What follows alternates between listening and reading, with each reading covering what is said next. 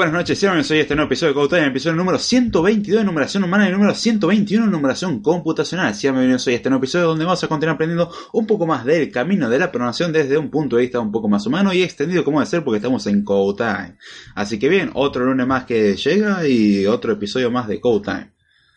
¿Qué vamos a hablar el día de hoy? Bien, vamos a continuar con un tema que habíamos empezado la semana anterior, que era sobre cómo los programas o los lenguajes de programación que curiosamente hacemos programas con ellos, eh, pueden utilizar la memoria y cómo la manejan. Anteriormente, ya hace mucho tiempo, habíamos hablado sobre el tema enfocándose más bien en el uso del sistema operativo, es decir, cómo hace el sistema operativo para controlar todas las cuestiones de memoria. Y no, no quedé muy conforme con eso por el hecho de que yo quería justamente apuntarlo para el otro lado, para el uso que le daba el sistema operativo. Eh, perdón, que le, daba le daban los programas. Así que bueno, haciendo un poco eh, en esta sucesión de episodios de vamos a tratar de hacerlo bien esta vez, o por lo menos para donde se había pensado originalmente, la idea del episodio de hoy es hablar sobre cómo los programas o los lenguajes de programación hoy en día utilizan la memoria. En el anterior comenzamos a tratar un poquitito el tema, pero hoy ya vamos a eh, ir más de lleno a, a cómo esto se aplica y qué usos le podemos dar. Y ahí es donde realmente vamos a ver que simplifica mucho entender todos estos detalles, aunque requiere un poquitito de asimilación y se recomienda práctica, no solamente teoría, sino también práctica con lenguajes que permiten estos recursos. Dígase el lenguaje por excelencia o uno de los lenguajes por excelencia, C. Eh, ¿Significa que es el único? No, en lo absoluto, no es el único, pero en general la, referencia más conocida a lo que esto respecta y de hecho en lo que estoy basando en algunos nombres eh, es C. El episodio de hoy voy a hacer una recapitulación igual de lo que estuvo en el anterior. Recomiendo a los que no escucharon el anterior pasar por el anterior y al que no me conoce por alguna razón, que hay muy buenas razones, como ser la primera vez que no están acá entre muchas otras más graciosas, eh, mi nombre es David Jordana, estudiante de licenciatura en Ciencia de la Computación. Hola, ¿cómo le va? Mucho gusto. Siéntase, póngase cómodo. Al que no sepa de qué se trata esto, un podcast de programación más de un punto de vista general, no tan centrado en una tecnología en particular. Obviamente hay ciertas tendencias a, la hora de hablar, ahí tengo mis propios gustos personales en, en, lo que voy metiendo en esto, ¿no? Pero se caracteriza por ser un podcast más bien informal. Al que quiera algo formal, estructurado y como si fuese un manual, ¿Qué mejor que ir a un manual? Para eso fueron creados, para tener ese formato. Esto es un podcast y es mucho más extendido. Aún así, el que no sabe también, esto se hace vivo a las 11 de la noche hora argentina. Hoy me demoré 5 minutitos de más. Me di esa licencia debido a que tenía que prepararme otras cosas. Pero bien, la idea es arrancar tipo 11 de la noche. Ya con eso, al que quiera pasar por YouTube, estamos por ahora. Después, que pasen de ahí en adelante, no sé. Si no, de última, me contactan por alguno de los medios que están en la descripción. Simplemente Twitter, arroba David y correo electrónico davidjordana.gmail.com. Cualquier pregunta que quieran hacer es bienvenida y cualquier aporte del proyecto es bienvenido.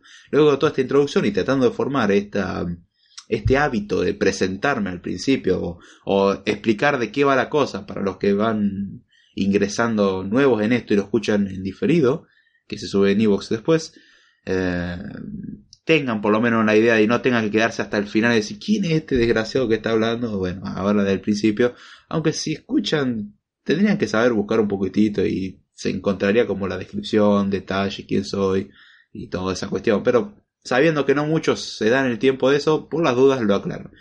Con eso ya nos sacamos todos los problemas encima.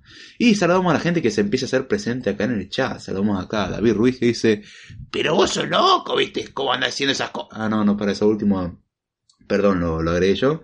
Ah, por cierto, perdón por también al que escucha la garganta, ando medio resfriado.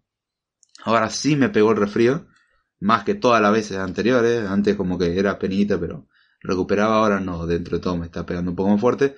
Pero bueno, Acá Jesús dice... Así las cosas, ¿viste, no? ¿Viste?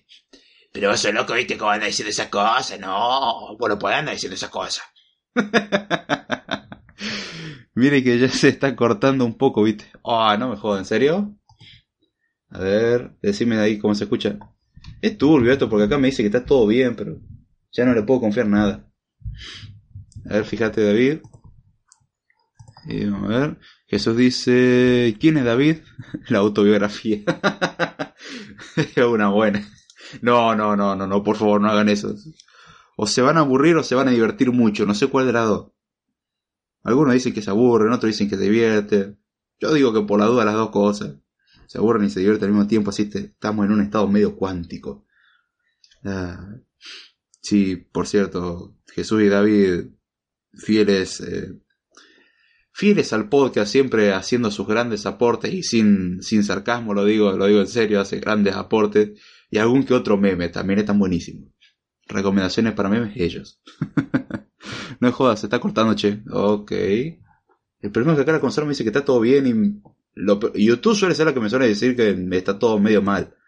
Pero hasta YouTube me dice como, se está transmitiendo bien.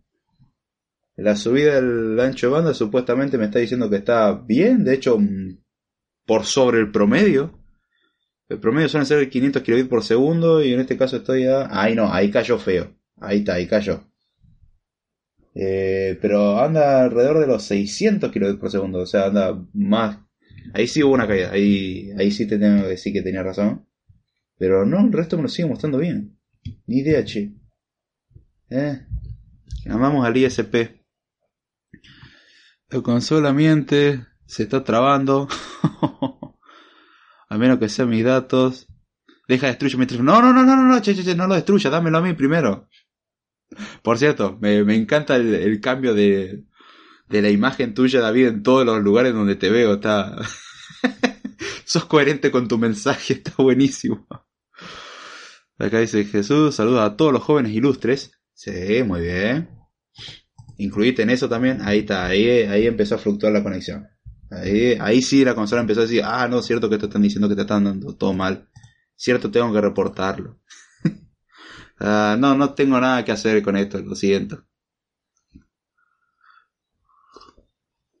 Ah, un buen tecito.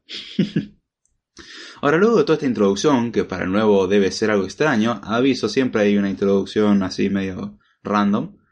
Eh, luego se normaliza la situación y al que no quiera comerse toda la parte que para mí me parece bastante divertida, puede ir a la descripción y ver en dónde comienza toda la magia.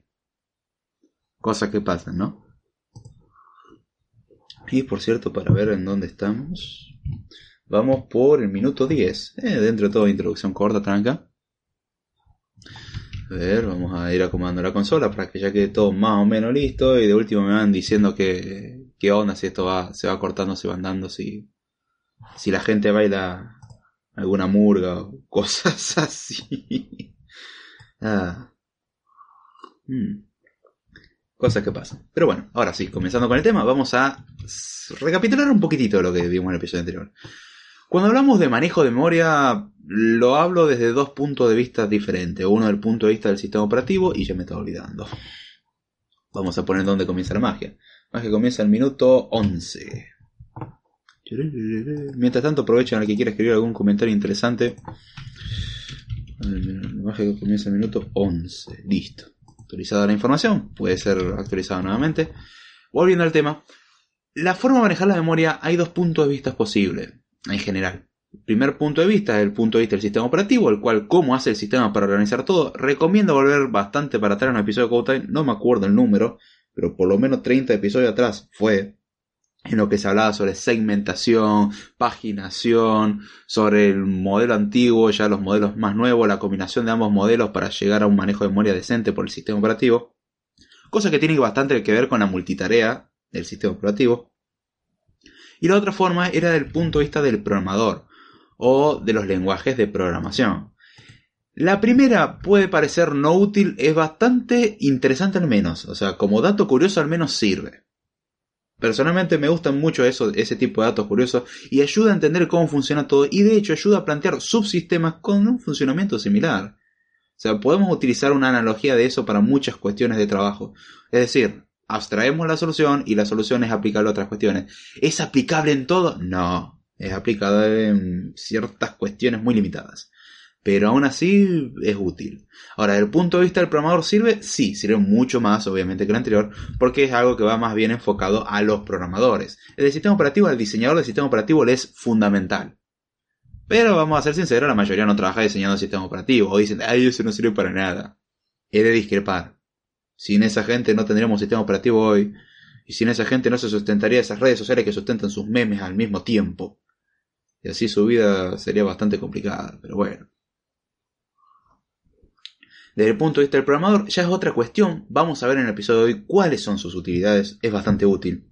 A mí, por ejemplo, cuando yo estaba aprendiendo Java, eh, voy a contar incluso con anécdota, me, me abrió la cabeza el, saber C. O sea, yo sabía C, trabajar en Java y no entendía el por qué. Después que, espera, vamos a pensar cómo lo haría esto C. Y entendí cómo funciona. Dije, claro, todo es tan simple ahora. Porque hay un concepto muy simple como el de referencia. El uso de memoria no, no tan bien usado por el desarrollador de Java, Swift y el resto del lenguaje de programación no lo manejan. Lenguajes como C, C++, y por ahí nos quedamos, que es Objective-C o cosas así, sí manejan este concepto. Porque está incorporado en el lenguaje pero en otros lenguajes no, no lo hacen. C es el que lo hace, en mi opinión, por lo menos en los lenguajes que he probado, de la mejor manera. Existen otros que son a más bajo nivel, definitivamente. Assembler. También voy a comentar cómo hace Assembler con todo este desastre. Porque Assembler hace algo un poquitito distinto a lo que decimos acá. Porque ya Assembler es lo que hace realmente el sistema.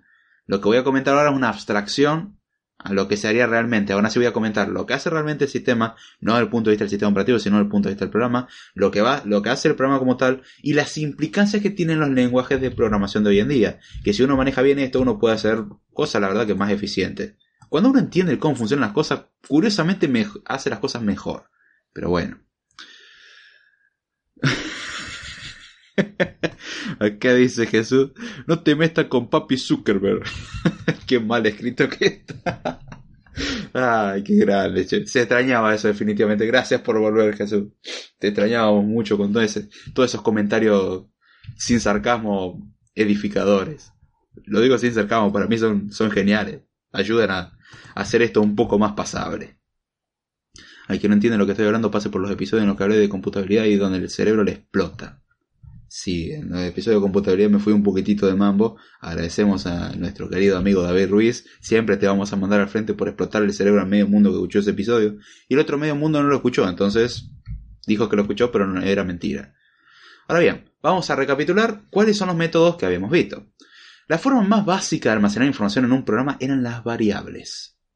La variable era un espacio que se reservaba en memoria para guardar algo. ¿Qué podemos guardar? Y, por ejemplo, un número entero, una cadena de caracteres, eh, referencias a otras cosas, que es lo que vamos a ver en un momento, un carácter que internamente es lo mismo que un entero, un booleano, distintos tipos de valores, por ejemplo el long, para representar números enteros de precisión bastante más alta, o mejor dicho, con mayor cantidad de bits, el int, el byte, que curiosamente ocupa un byte, quien hubiese dicho, el short, ocupa mucho menos lugar que un, entero normal, el int que el entero normal, tenemos el float y el double como manejo de punto flotante. Para el resto de los mortales es básicamente números con cifra decimal, es decir, con, coma, números con coma. Se llaman floating point numbers, eh, floating point numbers, perdón, de números en punto flotante, ya que en inglés no se maneja con la coma como hacemos nosotros para indicar los, decimales, sino que lo hacemos, eh, perdón, lo hacen con punto. Por eso de punto flotante. Y por el hecho de que también el punto, o sea, no es de punto fijo, porque si fuese de punto fijo ya sabemos dónde está el punto, de un pedazo del binario representa el número, el otro pedazo el decimal ya está. Eh, en este caso no, el punto flotante se va moviendo la coma, es decir, internamente se hacen unas conversiones muy interesantes. La conversión en número en punto flotante es bastante interesante, no, sin chistes, es, es bastante curiosa y tiene bastante matemática o cuenta o cálculo que hace la computadora al fondo. Para eso sirve una variable como una variación, valga la redundancia de una variable, tenemos las constantes. ¿Cuál es la diferencia? Como su nombre lo indica, una constante no cambia valor porque es constante. Una variable, en cambio, sí cambia, puede cambiar de valor. En general, todo lenguaje tiene variables. Haskell no tiene variables. Ah, ya arrancamos así. Haskell no tiene variables. Y uno diría, ¿cómo puede ser que un lenguaje sin variables funcione? Le diría que funciona bastante bien, ¿eh? Es un muy lindo lenguaje. Hay que pensar de forma diferente, obviamente, pero eh, el aspecto de no tener variable es como, wow, ¿cómo no vas a tener variable? No, todo es inmutable. Todo. Hay una pequeña trampita nomás para saltarse esa restricción. Por ejemplo, si todo fuese inmutable no y evitamos todos los efectos laterales, no podríamos recibir entrada y salida. Para eso idearon una, buena forma, mónadas. Un concepto matemático bastante útil, perteneciente más bien a la teoría de categorías, pero ya es un nivel de abstracción que incluso para mí, que ya llevo varios años en la carrera, teoría de categorías es una teoría interesante. Porque es como venir, o sea, uno trabaja con la matemática normal, me voy un poco con la rama, pero para que se entienda.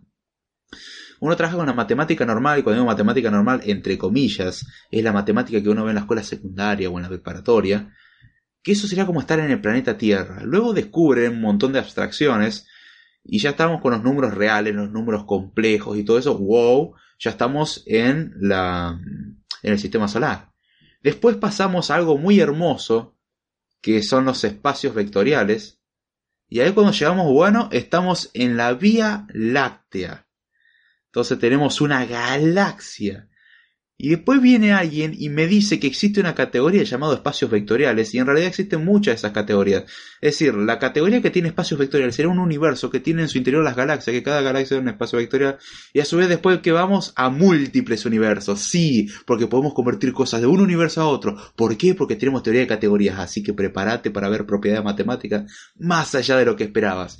Es cuando literalmente la cabeza te explota. A lo que le explotó la cabeza con el tema de computabilidad cuando llegan a teoría de categorías no les cuento lo que les pasa. Ya a esa altura obviamente no tienen cabeza, pero lo que les pasa es se genera un agujero negro hermoso, el cual absorbe a todo su ser y todo lo que esté a 150 metros alrededor. Y no llega más porque su cuerpo no tiene más energía como para poder ser utilizado. Se requiere bastante fuerza para abrir un agujero negro, pero bueno. Salamos acá, el gato informático dice, hola, ¿qué están mirando? Eh, formas en las que los programas guardan información. Nada, ya hablando en serio. Eh, bienvenido, por lo menos la primera vez que te veo, al menos con este nickname. Y la idea del podcast de hoy es hablar sobre el cómo los programas utilizan la memoria. Más tirando por ahí un poco al bajo nivel, pero cómo esta información es útil para trabajar en el lenguaje de programación de más alto nivel. Ahora sí, volviendo a, todas estas cuestiones de cómo almacenar información, recapitulando en el episodio anterior habíamos hablado sobre las variables, Hablamos sobre los arrays, los arrays o arreglos, conocidos en algunos lenguajes como soy como listas.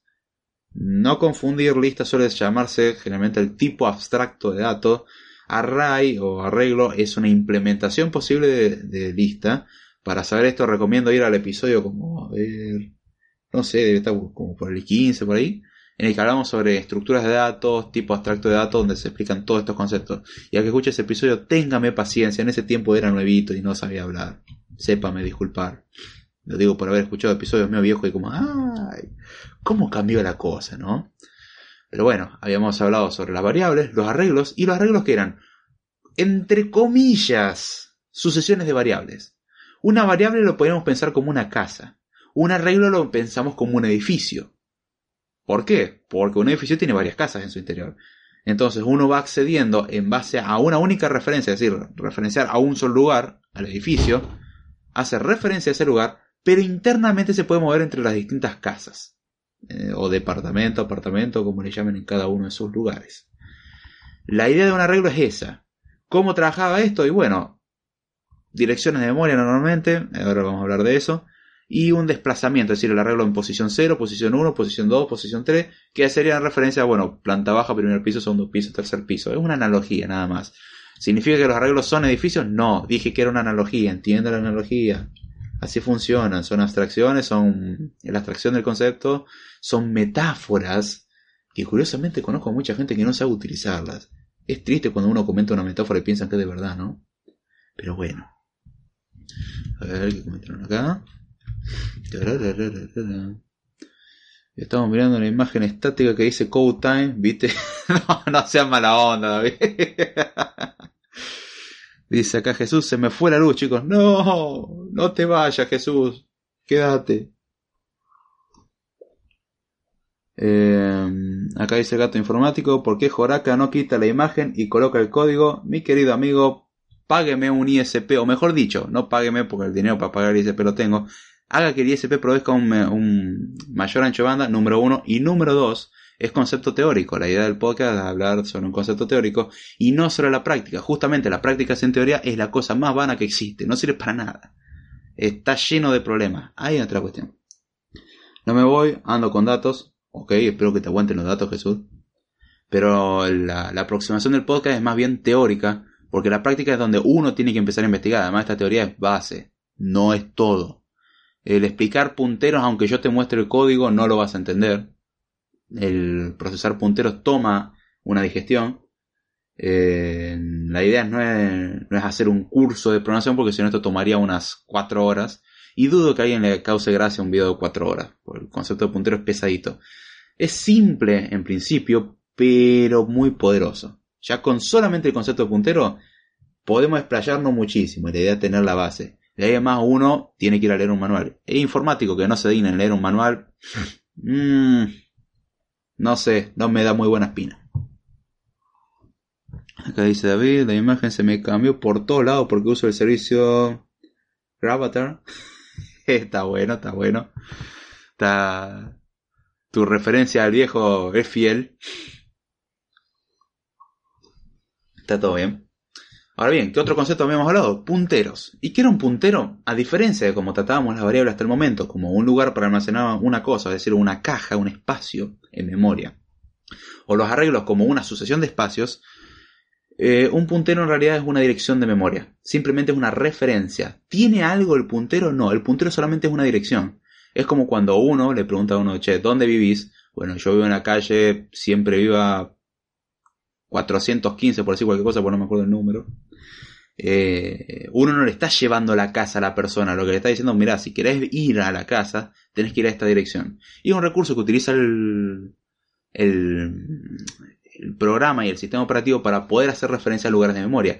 ¿Y permite el sistema operativo almacenar punteros en una variable? Sí, tranquilamente. Y si vamos un poco más allá, el contenido de una variable puede ser referenciado mediante un puntero. Es decir, si tenemos una variable que tiene un entero, podemos tener un puntero a la variable que tiene un entero, porque es un puntero al espacio donde esa variable guarda la información.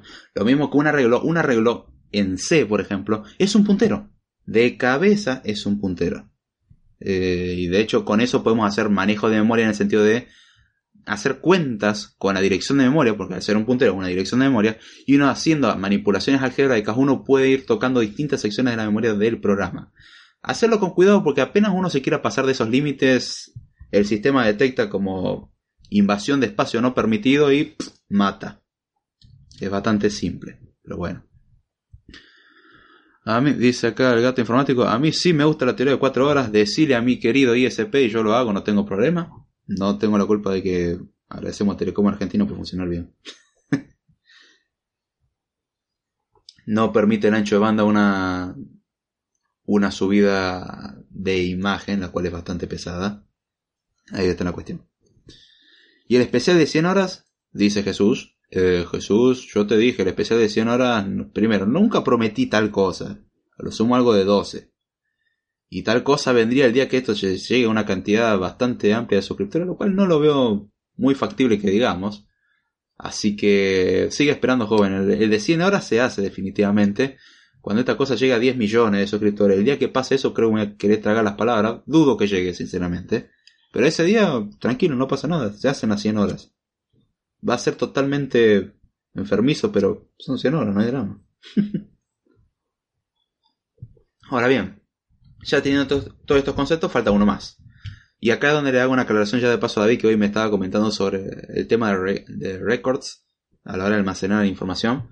Un, un record, también conocido como estructura o struct en C, es, un, es una reserva de memoria para almacenar un conjunto de datos. Por ejemplo, un entero que puede almacenar, o una variable de tipo entero puede almacenar solamente un valor entero, un número. Un string puede almacenar una cadena de caracteres, generalmente de una longitud fija, cuando uno lo trata como arreglo, y si lo trata uno como puntero, en realidad es de longitud arbitraria porque uno lo que está dando es la dirección. Son dos formas diferentes. Eh, ahora bien, el struct lo que permite es agrupar cosas. Por ejemplo, un par ordenado, una tripleta, una tripla también conocida, o una tupla de tres componentes, para almacenar información, algún tipo nuevo de dato, por ejemplo una tabla, podría ser representado mediante una estructura la cual tenga la cantidad de filas, una lista que son las cabeceras y otra lista de listas que son en realidad las filas y columnas. O sea, es una estructura que representa una tabla. Si uno quiere representar una tabla así nomás, uno lo puede hacer con dos eh, arreglos, una matriz básicamente, y ya se formaría la tabla.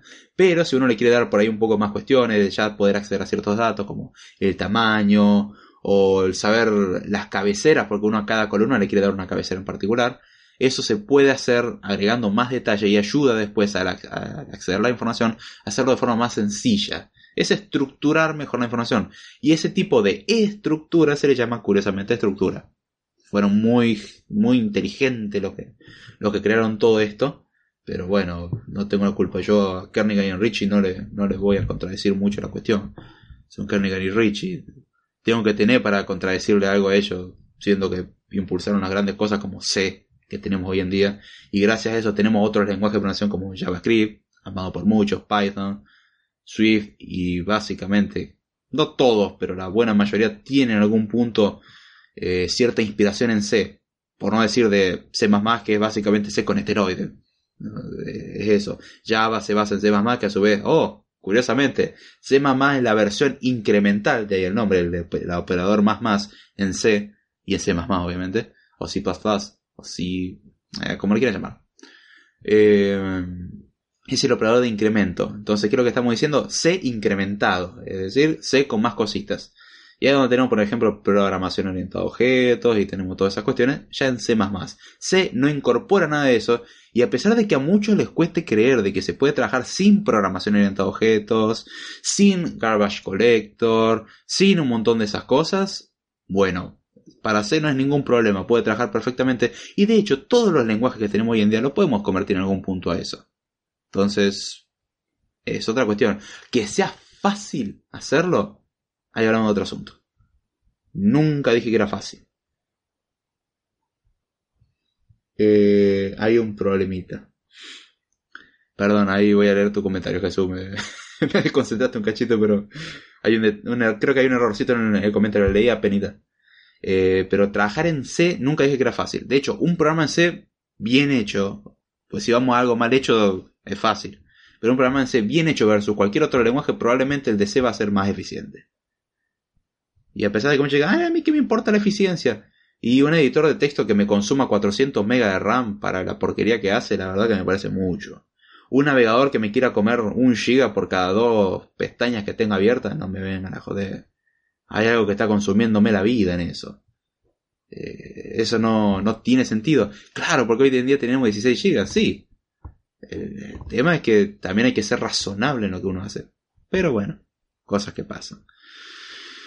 Eh, acá dice David, ya extrañamos tus peticiones de maratones, Jesús. Sí, se extrañan definitivamente. Se van a cumplir de acá, vaya a saber dónde, pero se extrañaban.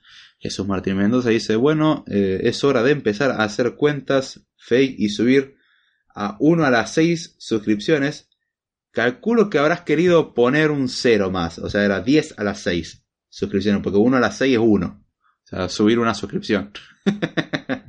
Agregarle el 0 y es totalmente válido.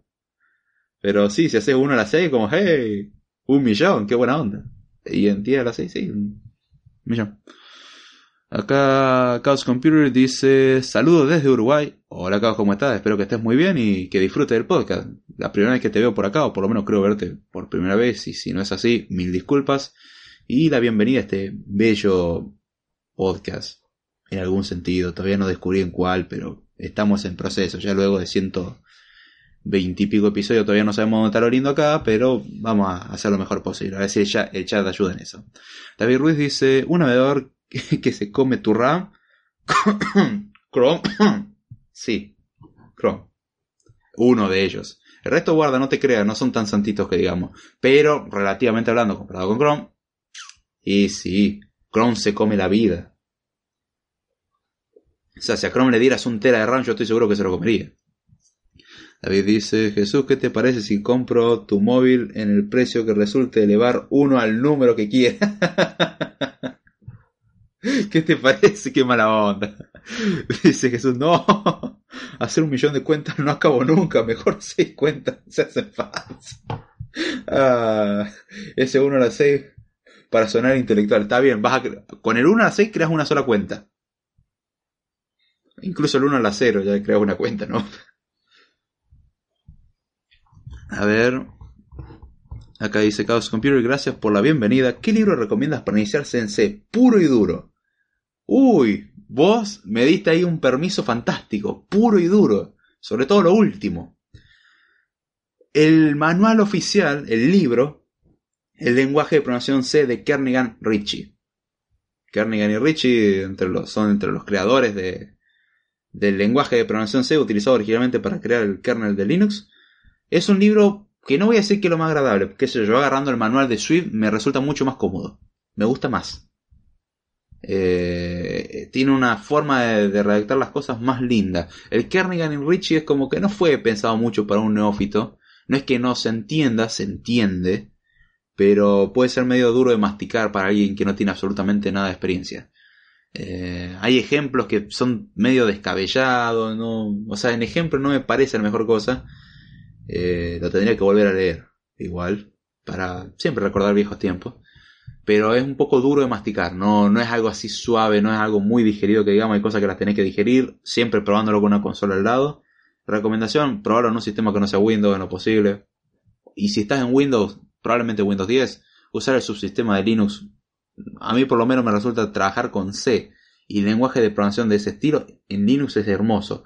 Y curiosamente C fue pensado para crear componentes del kernel Unix que de donde se deriva Linux. Entonces resulta bastante cómodo usarlo. En cambio Windows uno tiene que instalar un par de utilidades de consola y qué sé yo, es medio lioso y, y para lo que uno va a terminar haciendo es eso. Ahora, no pretendas de que haya interfaz gráfica. Ese libro no toca interfaz gráfica. Toca el lenguaje de programación C puro y duro. Hecho por los creadores, date una idea. Está, está muy bueno el libro, me gustó mucho. Me gustó mucho como concepto. Hay partes que, sinceramente, son, son medio duras. Ese lo tengo, pero me resulta pesado, te digo. ¿Podrías repetir el nombre del libro que tú recomiendas? Y... ¿Y que no es el Kernigan? No, personalmente el que puedo recomendarte es el Kernigan. Es pesado, ya te digo. Más adelante voy a estar haciendo algunos cursos de, de C. Toma tiempo hacerlo porque C es largo. Pero mm, por ahora lo único que te puedo recomendar es eso. Es lo que me baso yo. De ahí más el resto experiencia y masticar. Porque no, no es, no es digerible. Yo cuando me lo comí por primera vez el libro, mm, costó tragarlo un poco y hay cosas que la terminé aprendiendo por mi cuenta.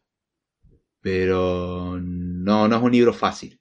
¿Sabes? Que piensa que es un libro fácil, no. Es un libro bastante interesante. Eh, te hace pensar un poco el por qué estoy estudiando esto, por qué quiero hacer estas cosas, pero muchas gracias desde ya. No, por favor, lamento no poder darte otro libro. Yo lo único que podría recomendar de C, por experiencia, es el Carnegie Richie. Es la fuente. Como tal es medio amarga, pero es la fuente. Eh, sí, entiendo, es feo, pero es lo que hay.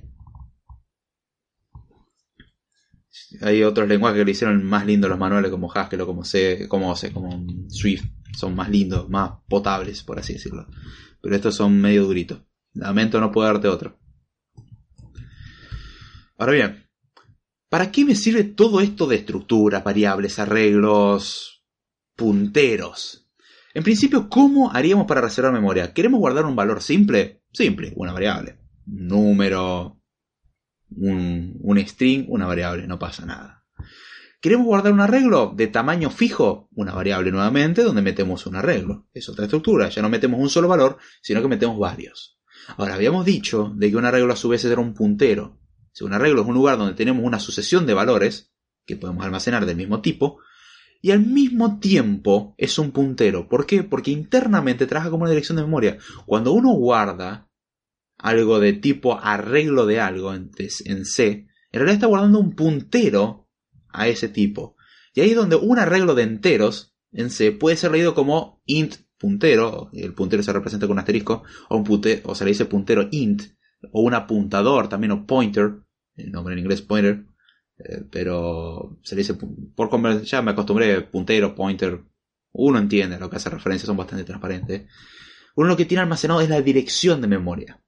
Internamente, cuando uno accede a un elemento, por ejemplo, el arreglo en 2, lo que hace a la, a la dirección de memoria esa, le suma dos veces multiplicado por el tamaño de cada objeto. Es decir, si lo multiplicamos por 0, nos quedamos en la misma dirección de memoria. O sea, la dirección de memoria más 0 por el tamaño de los elementos que voy a ir poniendo, y me das el 0 por me da 0, y algo más 0 siempre da lo mismo, entonces la misma dirección de memoria. Con lo cual, si nosotros leemos lo que hay en la primer, en, la dirección de memoria como tal, que sería lo mismo que en 0, se obtiene directamente el primer valor del arreglo.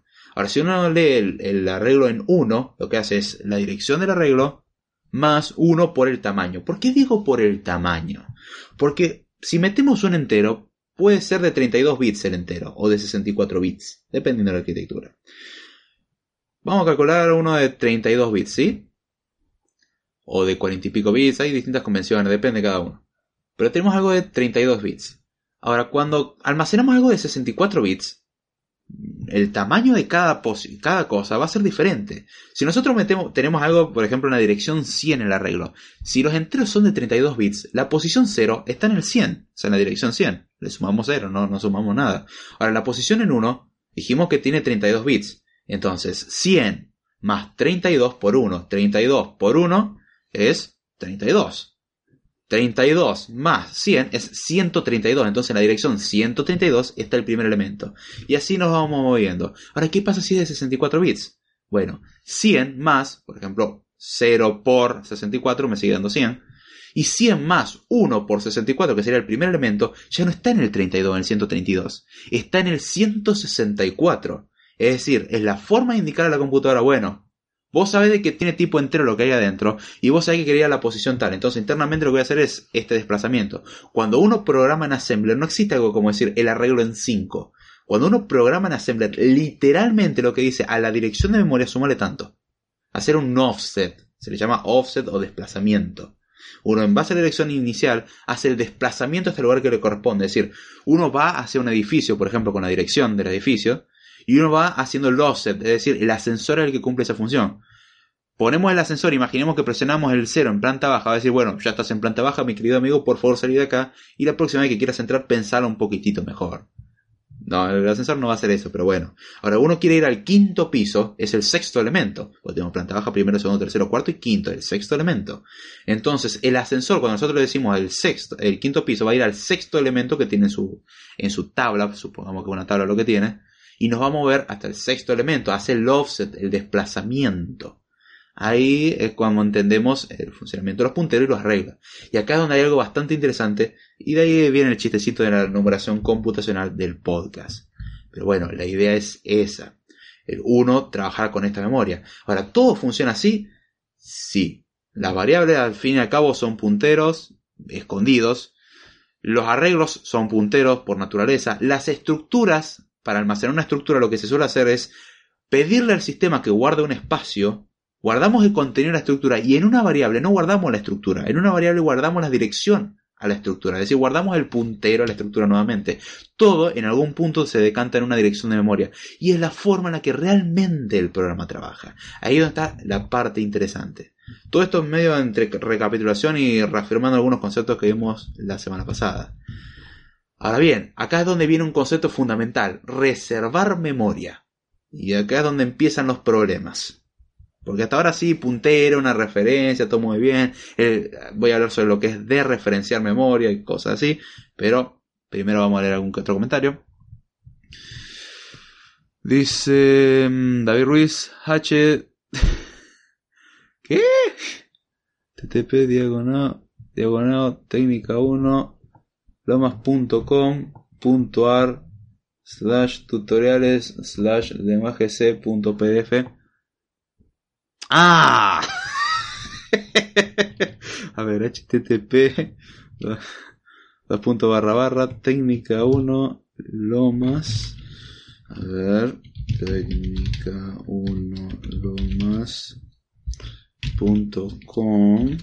A ver si existe algo con esta. Oh técnica 1 lomas punto com podías haberlo escrito parte de la dirección nomás no pasaba nada Creo que lo escribí bien, a ver. Creo que escribí algo mal, entonces. Técnica 1. Lomas. Punto. La técnica 1 lomas. A ver.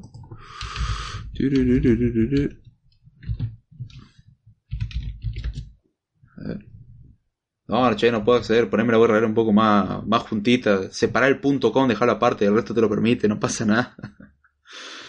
Em, ¿Qué significa H, David Ruiz? H, del HTTP. Saludamos acá a Freak4 que dice, buenas noches gente, hola Freak, ¿cómo estás? Espero que estés muy bien y bienvenido al episodio. David Ruiz dice, ¿cómo comienzan las direcciones web? Esa dirección puedes bajar el libro de programación de C. Poneme la dirección un poco más completa porque intenté poner eso, capaz que escribí algo mal. Perdón por eso, pero ponelo. O mandámelo por interno y yo lo pongo acá. O pon Carnegie Richie, programación C, Google y sale el PDF también. Saludamos acá a Nicolás Rodríguez y dice, hey, hey Nico, ¿cómo va? ¿Todo bien, che? Espero que estés muy bien y bienvenido al podcast también. Perdón por hacerte batallar. No, por favor, si querés pasarlo por interno, yo, yo le meto nomás. Eh,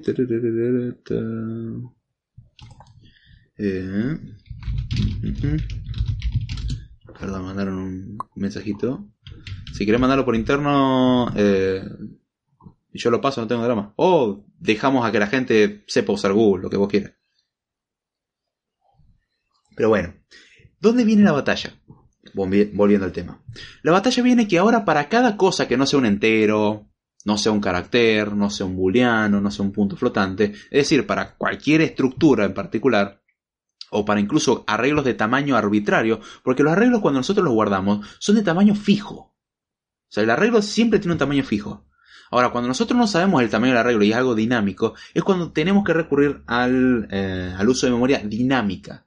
Es decir, nosotros vamos a tener que pedir en base a la demanda que vayamos teniendo memoria. Ahí es donde tenemos que decir al sistema operativo, mira querido sistema, necesito más memoria. ¿Hay que tener permisos para hacer eso? Sí, suelen ser permisos básicos. Como trabajamos dentro de la memoria del programa, los permisos es que sea el programa el que lo ejecuta, nada más. O sea, si yo soy, que yo, Google Chrome, que sea Chrome el que pide la memoria para Google Chrome, es lo que tiene sentido. Entonces, dentro de la memoria que el sistema le reserva al programa, a su vez le dice, bueno, vos me estás pidiendo cierto espacio para trabajar, toma este espacio dentro de lo que vos tenés permitido. Es decir, imaginemos que tenemos una cuenta bancaria, la cuenta bancaria tenemos, por así decirlo, mil pesos, por dar cualquier referencia, hoy en día con mil pesos acá no hace nada, pero bueno, tenés mil pesos, y vos decís, bueno, banco, sé que ese dinero es mío, ese dinero lo puedo usar, esa en referencia a la memoria. Quiero que me des 100 pesos. O quiero que me des 150 pesos. Ahí, bueno, el sistema se va a fijar, a ver, ¿sos vos el que está haciendo la petición? Bien, autentico tu identidad con tu tarjeta de débito. A ver, ¿Cuánto querés retirar? 150, mi querido sistema o mi querido banco, como lo querramos llamar. Bien, ¿tenés 150 pesos en la cuenta? Sí, perfecto, tomás 150, tenés ahora menos dinero en tu cuenta, tenés 850 pesos en tu cuenta y 150 pesos que te lo llevas en efectivo. La idea es esa, uno va haciendo eso.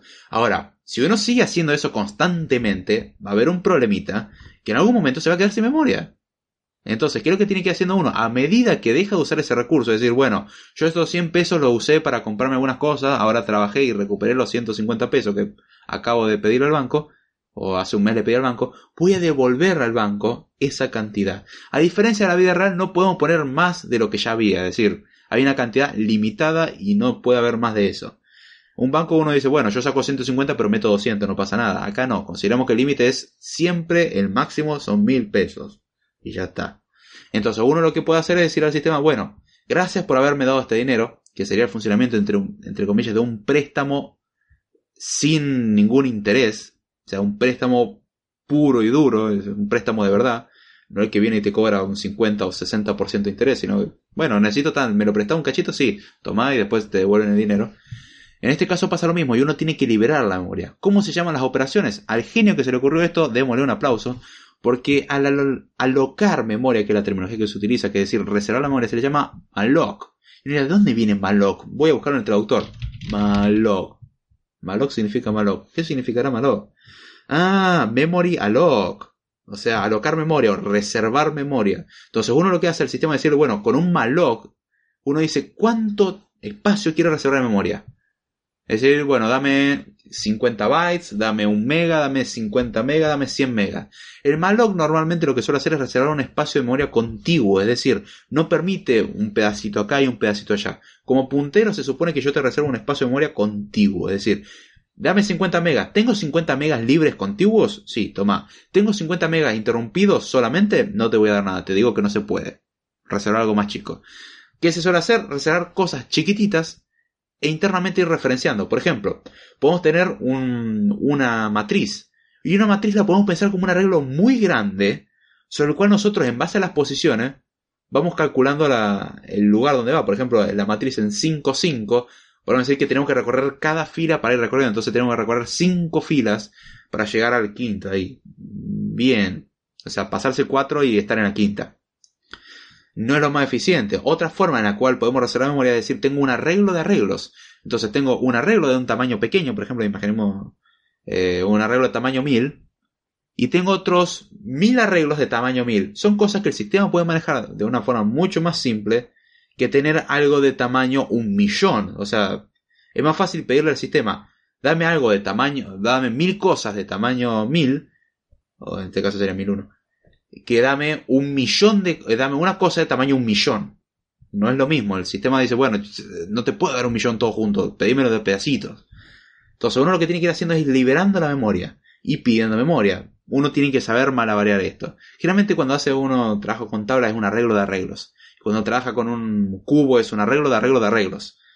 Y esto lo podemos llevar a las dimensiones que uno, que uno quiera mientras tenga suficiente memoria, no hay un límite. Podemos tener un arreglo de arreglo de arreglo de arreglo de arreglo. Quien entienda ese arreglo de arreglo de arreglo de arreglo de arreglo, yo lo aplaudo, no lo considero algo muy fácil. Pero bueno, supongamos que la persona que hizo eso es coherente, supongamos, eh, y eso tiene algún sentido. Se trata de no hacer eso porque llega un punto que decía, a ver, bueno, el arreglo este en la posición I, de la posición J, de la posición K, de la posición W, de la posición X, en el quinto elemento, guardaron cuatro. ¿Y qué hay ahí? No sé. Entonces es medio confuso. Ahora uno puede abstraerlo y decir, bueno, tengo una tabla y dentro de esta tabla tengo otra tabla. Está bien, se permite. Internamente uno abstrae el concepto de que la tabla a su vez es un arreglo de arreglo, sino que dice, bueno, es una tabla, no me importa. Internamente se hace. Y eso sí se puede hacer y se simplifica. O sea, tengo una tabla de tablas. Es medio rebuscado, pero es mucho más simple que decir un arreglo de arreglo de arreglo de arreglo de arreglo. Es, otra cuestión. O sea, se, representa al fin y al cabo lo mismo, pero uno sinceramente es mucho más fácil de entender que el otro. Ahora, una vez que reservamos memoria, la idea es en algún momento liberarla, y para eso existe una operación mágica, cuyo nombre intelectual es free. Liberar. Simple. Tenemos el memory lock, es decir, alocar memoria, reservar memoria, y tenemos el free. Liberar memoria. Muchos programas o muchos programadores se olvidaron de incluir los frees ¿Y qué pasa? El programa, a medida que va corriendo, va acumulando y va acumulando y va acumulando y nunca libera. Pensemos en e, esta analogía horrenda. Pero pensemos en una persona de que por alguna razón come y bebe, pero nunca va al baño. La persona no la va a pasar bien. Hay un límite físico en el cual ya la persona va a explotar, obviamente. Acá no llega tanto y simplemente el programa se queda sin memoria. Y uno dice, ¿por qué el navegador me está ocupando 8 GB de RAM? Esto no es normal. Y le pasaba a navegadores como Firefox. Hasta que en una versión dijeron, uy, cierto que acaba un free. Pusieron el free cuando cerraba la pestaña, ahí sí se liberaba la memoria. Eso es muy importante. Hay otras operaciones similares como el Real Lock, que lo que hace es, bueno, tengo algo, imaginemos de tamaño 10. Ahora necesito algo de tamaño 12. El Real Lock lo que hace es, bueno, voy a reservar algo de tamaño 12. Y esto que está en el tamaño 10 el contenido lo voy, a lo voy a copiar al tamaño 12 y lo que está en el tamaño 10 lo libero. Es decir, mudarlo. O sea, yo tengo una casa pequeña, tengo mis objetos dentro de esa casa, me mudo a una casa mucho más grande, la otra casa deja de ser de mi propiedad, se libera esa casa, pero ahora tenemos en nuestra propiedad una mucho más grande. Esa es una buena referencia para entenderlo. Y así es como uno realmente a bajo nivel trabaja. Ahora, ¿con esto sirve para algo? Y en principio hay un chiste muy bueno. Si uno sabe programar en C, lo que puede hacer en la computadora su querido amigo, se lo recomiendo, es, es liberador, es hermoso, es agarrar la computadora a su amigo cuando se va. Ese querido amigo muy confiado, el cual siempre deja la computadora abierta con su Facebook y muchas cosas abiertas, en vez de entrar a trolearlo en Facebook, haga algo más divertido. Porque lo va a asustar en serio. En Facebook uno puede borrar el comentario y ya está, o, decir, o reírse, jaja, era un chiste. En cambio en esto no. He logrado asustar a mucha gente con el truco. Y es correr el main, es decir, la función principal, y tener un while true, o un while 1 en este caso, porque estamos hablando de ese, y hacer un malloc, que yo, un malloc de 10 bytes, reservarme 10 bytes, pero de forma infinita. Entonces, en un momento la computadora se va a llenar la memoria RAM, va a empezar a swapear y le tengo que contar que Windows 10 swapeando es la cosa más gloriosa para ver. Porque, va, todo sistema swapeando es, es lentísimo. ¿Qué es swapear? Cuando el sistema se queda sin memoria RAM, empieza a pasar cosas al disco rígido para tratar de poder seguir sustentando. Entonces libera espacio de la RAM llevándolo a disco y creciendo. Obviamente eso tiene un límite, hay un punto en el que ya el sistema va a decir, mira, ya no puedo crecer más, ya basta. el swap tiene un tamaño delimitado, ya ocupé toda la memoria, ya ocupé el swap. ¿Qué pasa? Muy probablemente la computadora se apague, se trabe y haya que reiniciarla. Hay casos en los que directamente la computadora se ha apagado. Eh, un programa similar es un programa que había hecho yo en Java para hacer un experimento. Y el programa lo que hacía era abrir JFrames, es decir, ventanas, de forma indefinida. O sea, abre ventana y abre ventana y abre ventana. Y por la forma de trabajar no podía cerrar. Cuando cerraba una ventana se seguían abriendo muchas más rápido. Obviamente, si uno conoce el, atajo de teclado Command Q, se resuelve porque mata la aplicación y mata todo lo que se va abriendo. Pero mientras tanto, si uno no se da cuenta y uno iba por el mouse, por eso recomiendo también aprender los atajos de teclado. Si uno va por el mouse, ay, sí voy a cerrar con la, con la flechita, el cursor, ay, cerré uno. Mientras yo cerraba uno, se abrían 10 al menos y vi cómo en menos de 15 segundos de tener unos 8 GB de RAM libre pasó a tener unos 300 megas libres y el resto empezó a swapear. Entonces rápidamente maté el programa para que deje de hacer eso y se lo pasé a un amigo. Mi amigo se asustó un poquitito porque se le apagó la computadora. O sea, la computadora dijo, eh, no, sobrecarga, disculpame hermano, el procesador no me da más, ¡pum! Se apagó. Gracias Windows por funcionar tan bien como siempre. Y a varios le pasó con Windows. En Linux nunca me pasó. Solamente pasó que la máquina quedó totalmente frisada de que no tiene memoria para poder responder a nada. Y después cuando cerrase el programa, una vez que empezó a swapear, le toma al sistema operativo bastante tiempo el volver a swapear lo que tenías en el swap, en el disco rígido, y llevarlo a la memoria principal. Se vuelve lentísimo. ¿Cómo sabe uno que empieza a swapear? Si uno tiene el indicador de disco rígido, vea que en un momento cuando hace eso se prende y no se apaga más. O sea, el disco rígido no para de trabajar. Y el disco rígido suele ser el cuello de botella de toda computadora. Y dice, ay no, pero yo tengo SSD. El SSD es lento. Ay no, pero el SSD es rápido. Es más rápido que un disco rígido de plato. Un disco rígido magnético es mucho más lento que un SSD, definitivamente. Pero un SSD sigue siendo lento. Comparémoslo con la RAM. O sea, mejora mucho, pero la RAM sigue siendo más rápida. Comparémoslo con la caché. Ya la caché es el sueño de todo programador, es el sueño húmedo de cualquier informático, pero bueno sigamos soñando, eso no va a pasar en un futuro cercano. Sigamos con el cuello de botella Von Neumann. Pero la idea del manejo de memoria es esta. Ahora, esto plantea un problema. tenemos que reservar memoria y liberarla. Ahí, e intente ese truquito, aunque sea en su computadora, es divertidísimo. Ya no puedo hacer nada, ya se me llenó la memoria, voy a tener que reiniciar. Con suerte, si no es que no se la paga por sobrecalentamiento o algo así. Pero bueno. A ver. Jesús dice, ahí saludan a Nico, David dice, de los creadores de Sax, Simple API, o API for XML, este verano, a ver, de nuevo, de los creadores de Sax, Simple API for XML, este verano traen para ti Malog, Memorial Lock. ah, buenísimo, perdón, tenía que hacer ese chiste estúpido. Y los que pensaron en, en, la sigla de SAX, de, no de SAC, de SAX, es un parser de XML, Simple API for XML, uno de los parsers usados para poder leer XML y para poder escribir XML. Eh, sí, sí, de los mismos creadores y muchas otras cosas más. Nicolás Rodríguez dice, tienen cada uno lo más .com.ar.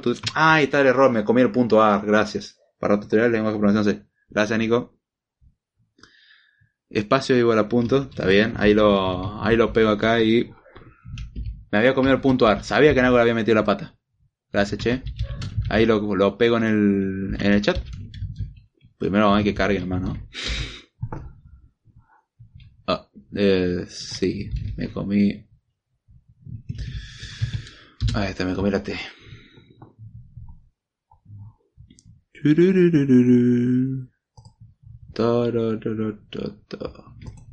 Bien, ahí está. Vamos a pegar el enlace. Disfrute del bonito manual C.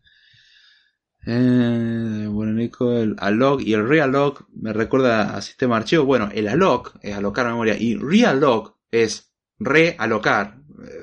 Es volver de lugar, es eso. Buenísima la interpretación de Cineche. No, algún día me tiene que salir mejor. no muy chiste. De repente ves que la computadora no anda, el ventilador anda al máximo, está trabado todo, cierras todo y esperas a que responda. Y lentamente, muy lentamente ves cómo empieza a andar. No, sin ir más lejos, un amigo mío de la facultad había dejado la computadora abierta en una clase y se fue al baño. Cometió un horrible error confiar en dejar una computadora sin contraseña abierta. Lo cual podríamos haber entrado a su Facebook, pero la cobertura es bastante mala. Entonces lo que dijeron, para que aprenda a no dejar nunca la computadora abierta, siempre o cerrar la tapa o, bloquear la cuestión de que nadie pueda entrar. No, la dejó así nomás abierta y se fue al baño confiado. Error, porque escribimos ahí rápido el hash, el include, el st lib, si bien digo el st main, sin tomar ningún argumento. Estaría bueno tomar argumento. Ponemos eso, que retorne void. Técnicamente retorno entero, pero puede poner void main. Que no tome nada, abrís. While 1. Abrís, le metes ahí un malloc 100. Punto y coma. Le das al, a GCC. Le cargas el programita. Le das a correr a a.out, que es el que viene por defecto se, eh, minimizas la terminal y ves cómo todo empieza a arder. Lamentablemente esta persona demoró más de lo esperado. Y bueno, la computadora no, no tuvo el tiempo suficiente para reponerse y, tardó un rato en volver a prender. Pero bueno, son cosas que pasan. Ahí aprende una lección. Si está cerca mío, no deje una computadora sin contraseña porque probablemente ejecute un programita en C con un malloc infinito para que aprenda a securizarse un poquitito, pero bueno. Ahora bien, ¿cuál es el problema grande que tenemos con los mallocs y free? El malloc y free no tiene ningún problema. Ahora, consideraciones. No podemos usar una memoria que no tenemos reservada. Número dos, no podemos utilizar una memoria que ya fue liberada. O sea, si liberamos memoria, no vayamos a esa dirección de memoria. La dirección de memoria sigue existiendo. Es decir, nosotros incluso podemos crear nuestro propio puntero, que es un puntero, un entero. O sea, ¿cuánto espacio ocupa almacenar un puntero? Un entero. Es literal. Un puntero es un entero, una dirección. Nada más que se sabe que es de tipo puntero. Entonces el sistema dice, bueno, como sé que es de tipo puntero, este entero lo voy a usar para acceder a información. Nada más. No es un entero como tal. Y ahí es donde entra una, operación llamada referenciación Que se suele usar el... Tenemos el operador ampersand y el operador asterisco en C. El ampersand sirve para obtener la dirección de memoria de algo. Es decir, si tenemos una variable y queremos tener la dirección de memoria de la variable, ponemos ampersand y, el, y la variable, eso da la dirección de memoria, y, si, y eso, de hecho, esa referencia en parte está, el Swift la hereda. Cuando tenemos los tipos in-out, uno le tiene que pasar a la, función que toma el in-out como parámetro, le pasa con un ampersand. Y al que viene C dice, ah, obvio, le estoy pasando la referencia al objeto, no el objeto como tal. Qué fácil, así cualquiera. Ahí es donde hay un chiste con el cual ya uno entiende, ah, entonces el aprender los conceptos de in-out no es nada más ni nada menos que entender un, simple ampersand. O sea, uno ve el ampersand y dice, a ver, C tiene el ampersand, ¿Para qué sirve el in-out? Para esto. Sí, exactamente lo mismo. Es como pasar un puntero entre comillas. Una forma de, entre comillas, mostrar un puntero porque no es un puntero como tal. O sea, no le permite a uno hacer álgebra con el puntero. Pero la semántica para el resto del sistema es como un puntero. Ahí es donde está el chiste. Y de hecho hay otra cosa que es como un puntero y es más evidente todavía. Pero ahora lo vamos a ver. Ahora bien, una dirección de memoria dijimos que era un entero. Entonces yo puedo crear un puntero de la nada. Sí. El tema es que si uno no tiene permiso en ese rango de memoria, lo que va a pasar es que el sistema va a, matar el programa porque va a considerar que el programa está haciendo algo indebido, porque está tratando de acceder a memoria que no le fue permitida. Y ahí es donde viene el clásico, querido, amado, odiado, aclamado y muchos, muchas cosas más. Eh, segmentation Fault o Segmentation Violation. Es decir, te estás pasando la memoria permitida, hermano. Para un poquitito. Ahí donde está la cuestión. Recordar que los punteros uno tiene que después limpiar lo que uno le da en la memoria, pues la memoria viene con basura, tiene que limpiarlo. Generalmente se limpia cuando uno sobrescribe con la información que tiene. Cuando la información no ocupa todo, se recomienda siempre primero limpiar todo y luego poner la información, salvo que se sepa que la información va a sobrescribirlo todo. Porque si no vamos a empezar a leer valores con basura y se va a romper todo por cuestiones estúpidas. Eso sí es una cosa medio molesta en C. Que no te das cuenta, estás renegando una hora cuando decís, ay, era porque nunca inicialicé la variable. Por eso lenguajes como Swift piden que por favor inicialices una variable, dale un valor inicial. Sin un valor inicial no puedo trabajar. Hay otros lenguajes que sí te permiten trabajar sin valor inicial. Y eso después trae problemas, porque trae basura. Hay algunos lenguajes que directamente lo resuelven dando un valor por defecto. Por ejemplo, en los booleanos siempre le ponen false. En los enteros siempre le ponen 0. En el double o el float le ponen 0. Hay otros lenguajes que dicen no, no inicializaste la, la variable. Te recomiendo que lo inicialices. Y hay otros que como Swift que dicen, no, variable sin inicializar, variable con la que no puedo trabajar. Y no te deja compilar. En ese aspecto Swift es más seguro, no del punto de vista de la seguridad informática, sino del punto de vista de la programación, que son dos puntos de vista totalmente diferentes, es más seguro en el sentido de que siempre garantiza que va a tener un valor. Con lo cual, el querido null pointer exception de C, de ese de Java, el tan odiado y temido null pointer exception, en Swift no existe. ¿Se puede obtener un null pointer exception? Sí, se puede. Pero son unas condiciones muy especiales. En casos normales no lo permite porque el mismo compilador dice, vos no inicializaste la variable. No te voy a dejar trabajar hasta que la inicialices. O sea, no es una advertencia, es una orden. Inicializar la variable o esto no compila. Y en ese aspecto es seguro. A todos los que usan Python, JavaScript y todo eso, sé que esto les suena muy loco. Funciona así, lo siento. Y la verdad que es mucho más interesante. Acá dice la risa macabra de satisfacción de David. David, eso pasa también en PHP. Las variables después de usarlas tienes que limpiarlas. ¿Qué pasa si no le haces tal cosa? En PHP no me acuerdo si te da un valor por defecto o venía con basura. Creo que te viene con un valor por defecto. En, en C no, en C te viene con basura y bueno, comete lo que hay adentro. Puede que tenga la suerte que venga con todos con cero, pero depende del compilador también. Hay compiladores que limpian la variable, hay compiladores que dicen, me importa un pomo y yo supongo de que vos sos lo suficientemente inteligente, mi querido amigo, que si estás usando un puntero vas a limpiar el espacio reservado. Pero bueno, ahora acá el problema que aparece son los memory leaks, que decir, las pérdidas de memoria. Es básicamente olvidarse de poner un free, o los múltiples free. Es un problema muy recurrente, y los memory leaks no se, no se solventan con el tema del garbage collector, que ahora voy a hablar de eso.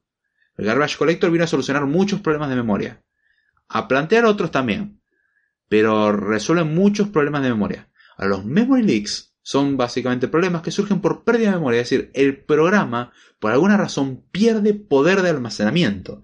¿Qué significa? ¿Que se va desinflando el programa? No.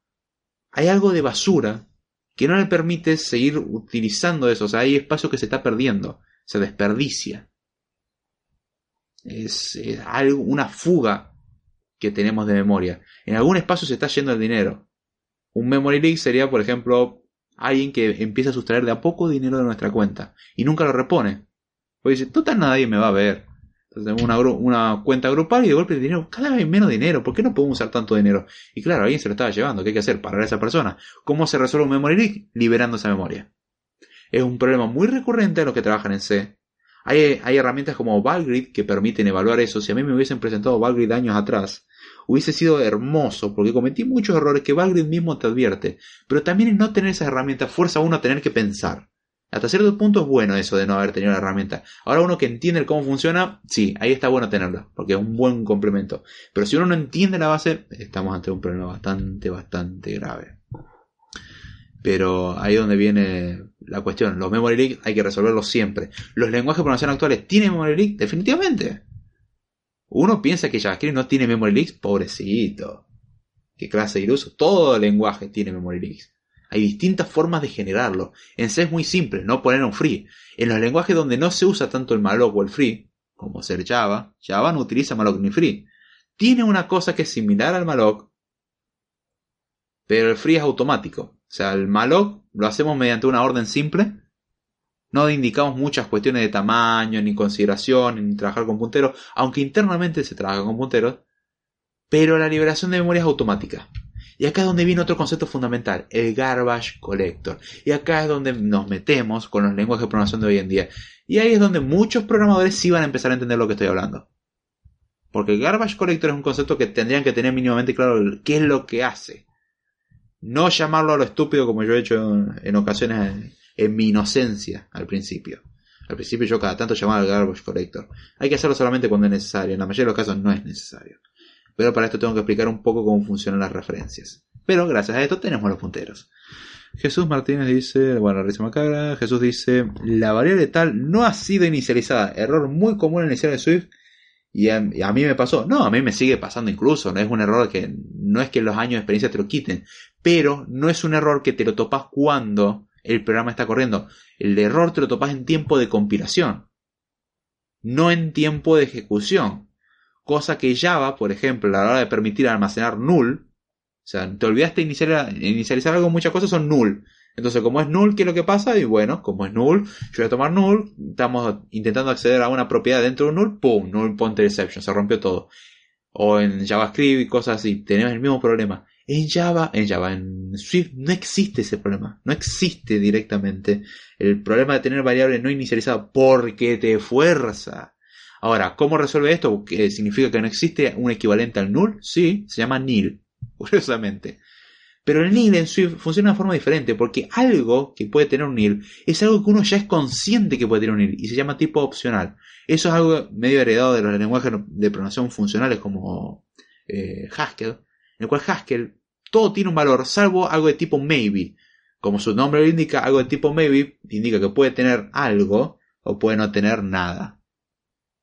Entonces, el nada en lenguajes como Swift es el nil y el algo es un valor como tal, es el optional. En Haskell es just un valor o nothing. En ML creo que era some, para indicar que había algo. Y el otro no me acuerdo si era non o nothing o nil, no me acuerdo cómo era la referencia. No, no me metí mucho en ML. Eh, pero de hecho la, la, definición es más parecida a la de ML que a la de Haskell, pero el concepto es el mismo el que trabaja en Haskell sabe que maybe es algo importantísimo. Es increíble, pero algo que puede pasar o no es importantísimo. Y en Swift se representa con el tipo opcional. Y se llama some o nil. Nil en realidad es un elemento que existe y está definido en un enum en Swift. Cosa muy graciosa, dato a tener en cuenta. Hay muchas cosas en Swift que en realidad pertenecen a enums. O sea, no son del lenguaje como tal, sino que son definiciones que se compilan junto con todo lo demás que van más allá del lenguaje. Se lo vende como parte del lenguaje porque a uno decir tenés que implementar vos todo esto, la verdad que un dolor de cabeza, como nunca va a haber un consentimiento, es como medio complicado, como bien, vamos a tener que concordar, yo voy a poner en ir, voy a poner null, voy a poner null, ¿qué hacemos ahora? Entonces Apple dice, está bien, el lenguaje es básico, yo le agrego todo esto, es como Atom, el editor de texto. Atom viene con el core y un montón de plugins. Eso lo hace lentísimo, como también usa JavaScript, qué lindo, ¿no? Me gusta Atom como editor, pero no puedo decir que su consumo de memoria sea razonable. Es totalmente irracional. Pero mm, eh, Atom incorpora muchos paquetes por defecto, que no son del core, son paquetes extra. Uno los puede desinstalar y los puede instalar, no hay ningún problema.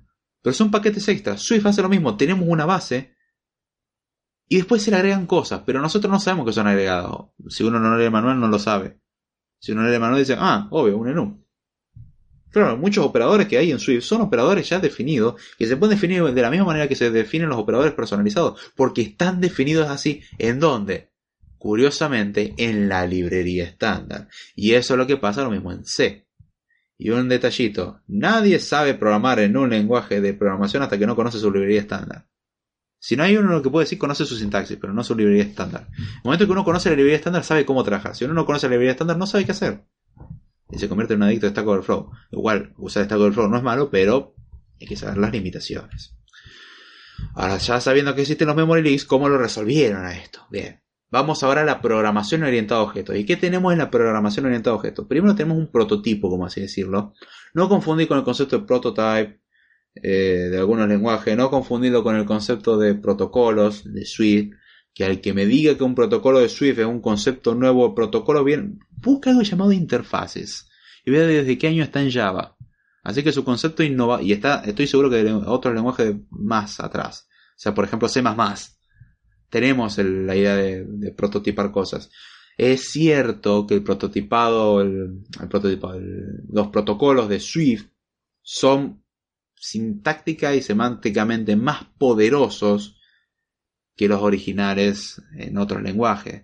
Eso sí tengo que decirlo, pero para eso tengo que venir como, bueno, el concepto de clase en Haskell es mucho más antiguo que Swift, no es nuevo el concepto, el concepto de clase e instancia de Haskell, que no es lo mismo que el concepto de clase e instancia de programación orientada a objetos que vamos a hablar ahora, es el mismo que protocolo y ajustarse a un protocolo, o busquen el lenguaje de programación como Erlang, en el cual tenemos los behaviors, que curiosamente son más o menos lo mismo.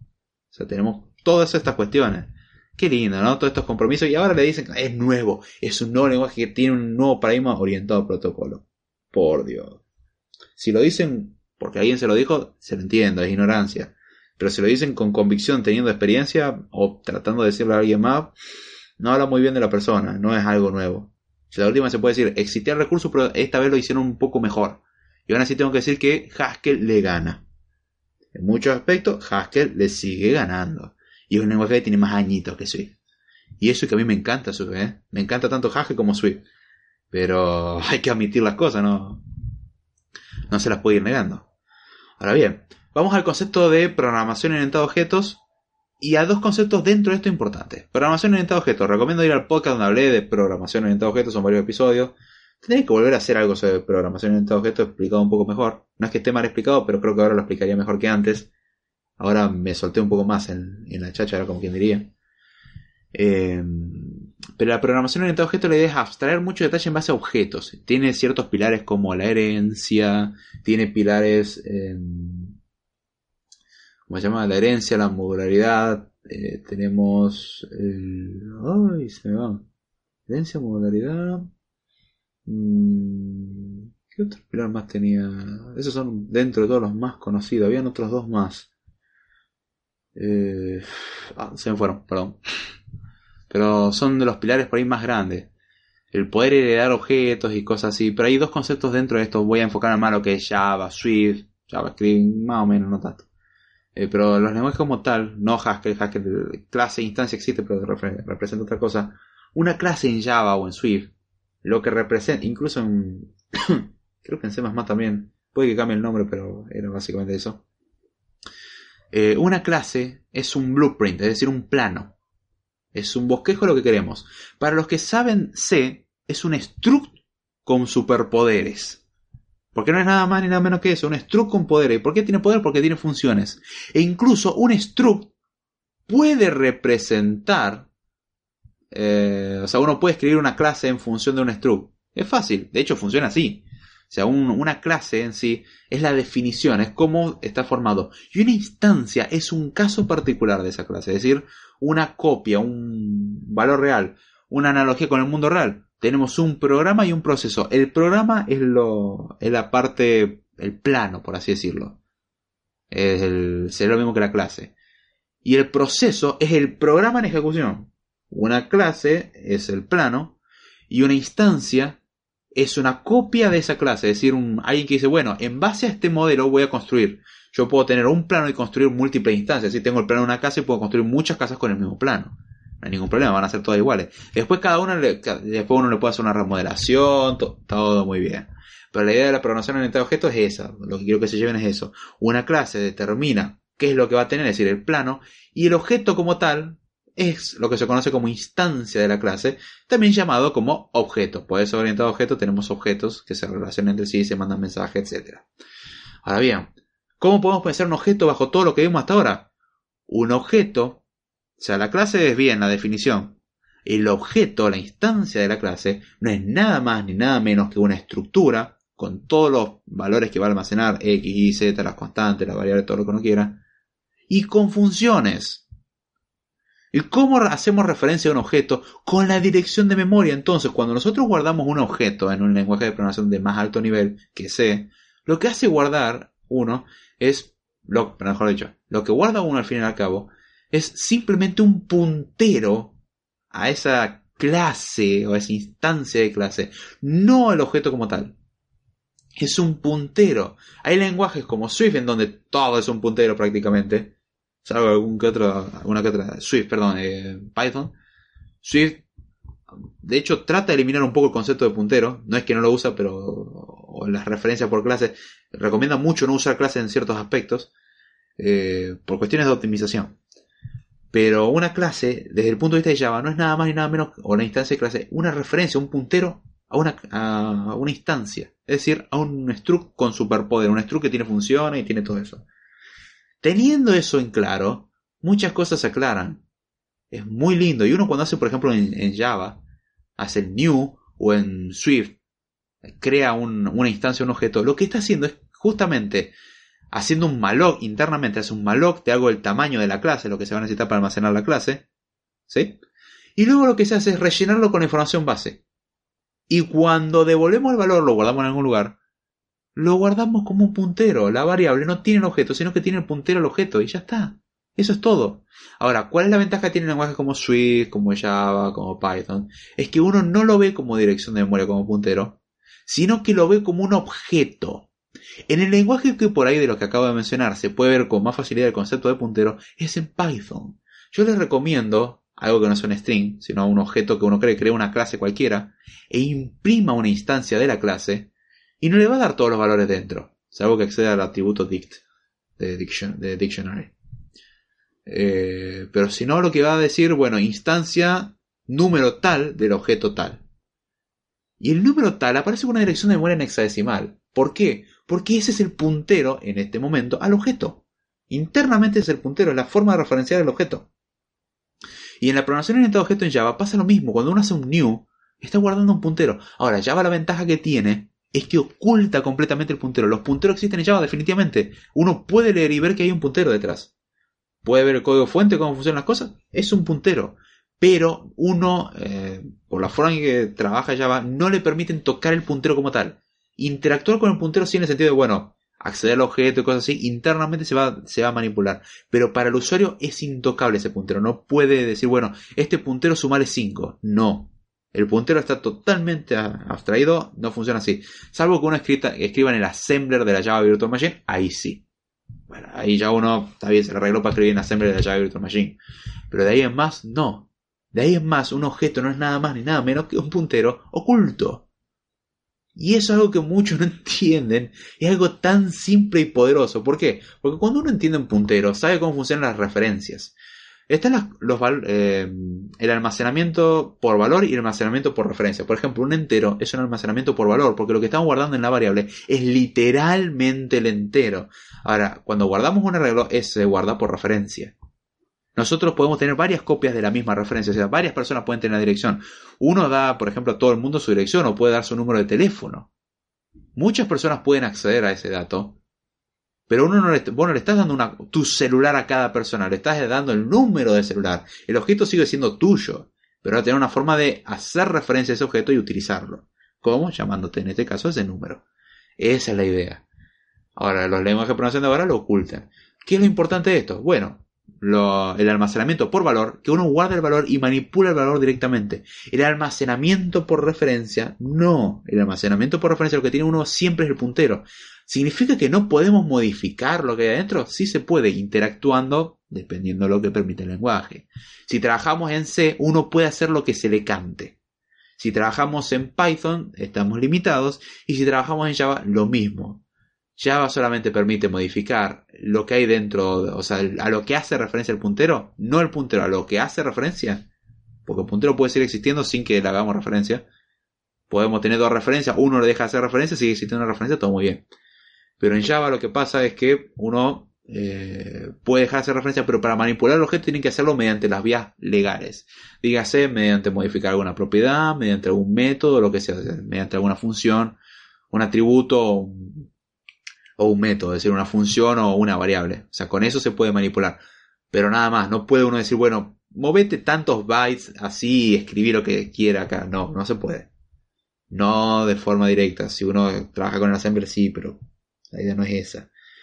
Eh, pero esa es la idea de la programación orientada a objeto. Uno, una vez que uno entiende esto, se da cuenta y evita errores como lo que había cometido.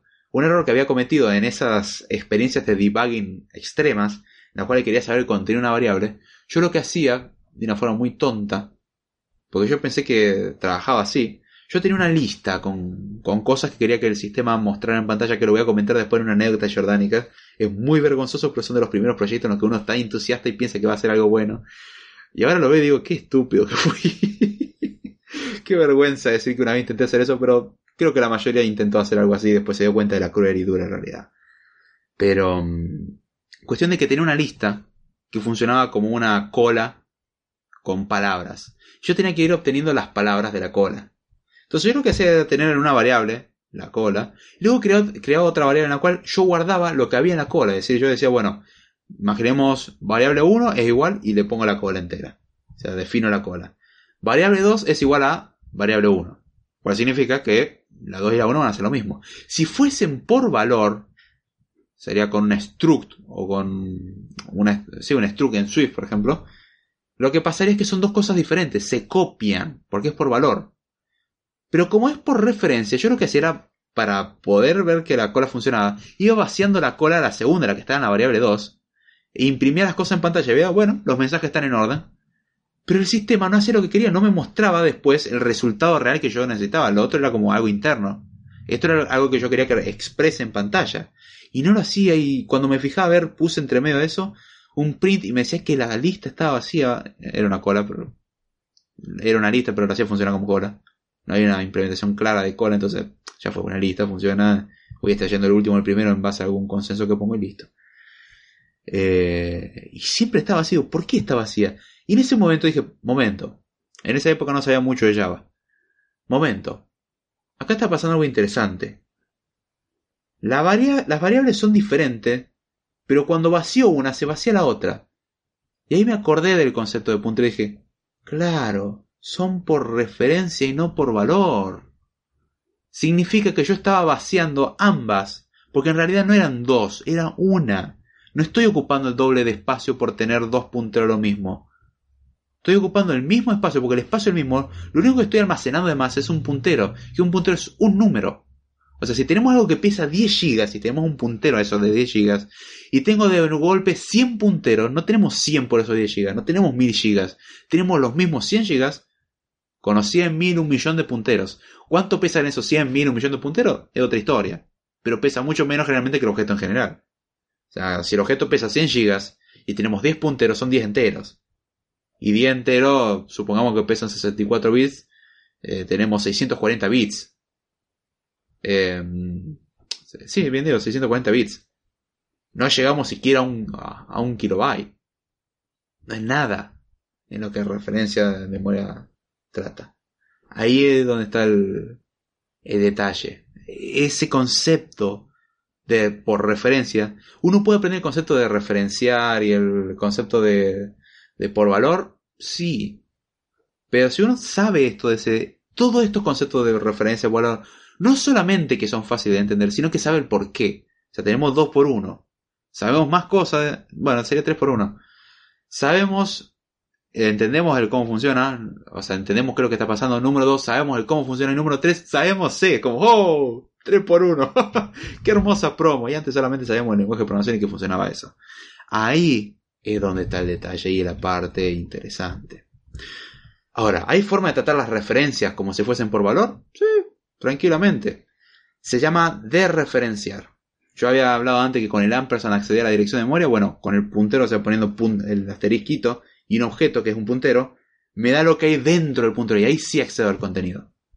Ahí sí puedo tocar. Si la cosa pesa 100 GB y lo guardo en otra variable, va a pasar a pesar 100 GB. Obviamente la variable va a tener que tener permitido almacenar todo eso. Cosa que hay que ver, ¿no? Pero ahí está la cuestión. Eso se llama de referencia y ahí uno dice, bueno, no quiero la dirección, quiero ir al objeto real, es decir, quiero ir a esa posición de memoria, quiero meterme en eso y manipularlo directamente. Esas cosas, por ejemplo, Java no lo permite. Swift tampoco lo permite. La mayoría de las lenguas de programación de alto nivel no lo permiten. C, sí, hace lo que se te cante. Hacete cargo después de lo que suceda. ¿Se puede romper todo? Definitivamente. Y ahora es donde vamos a poder explicar el garbage collector. Ah, a ver, acá dice David Ruiz, uno de los fuertes de programación orientada de objetos no es la herencia. Sí, esa, es una, la herencia, la modularidad. Puede variar la forma de decirlo. Y voy a buscarlo porque ya me está carcomiendo. Foundations. E incluso imágenes simples. Estoy tratando de terminar porque todavía me queda contenido, pero vamos a meterlo. Ya no es tan pesado lo que queda. Ay, qué lindo que anda internet, eh. Mamit.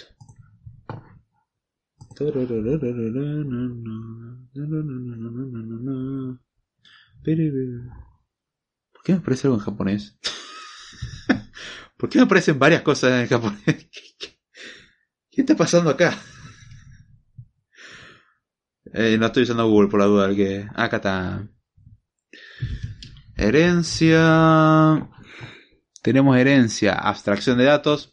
Bueno, eso lo supongo en la mayoría de los casos. Polimorfismo, ahí estaba la otra. Que el trabajo con genéricos y encapsulación.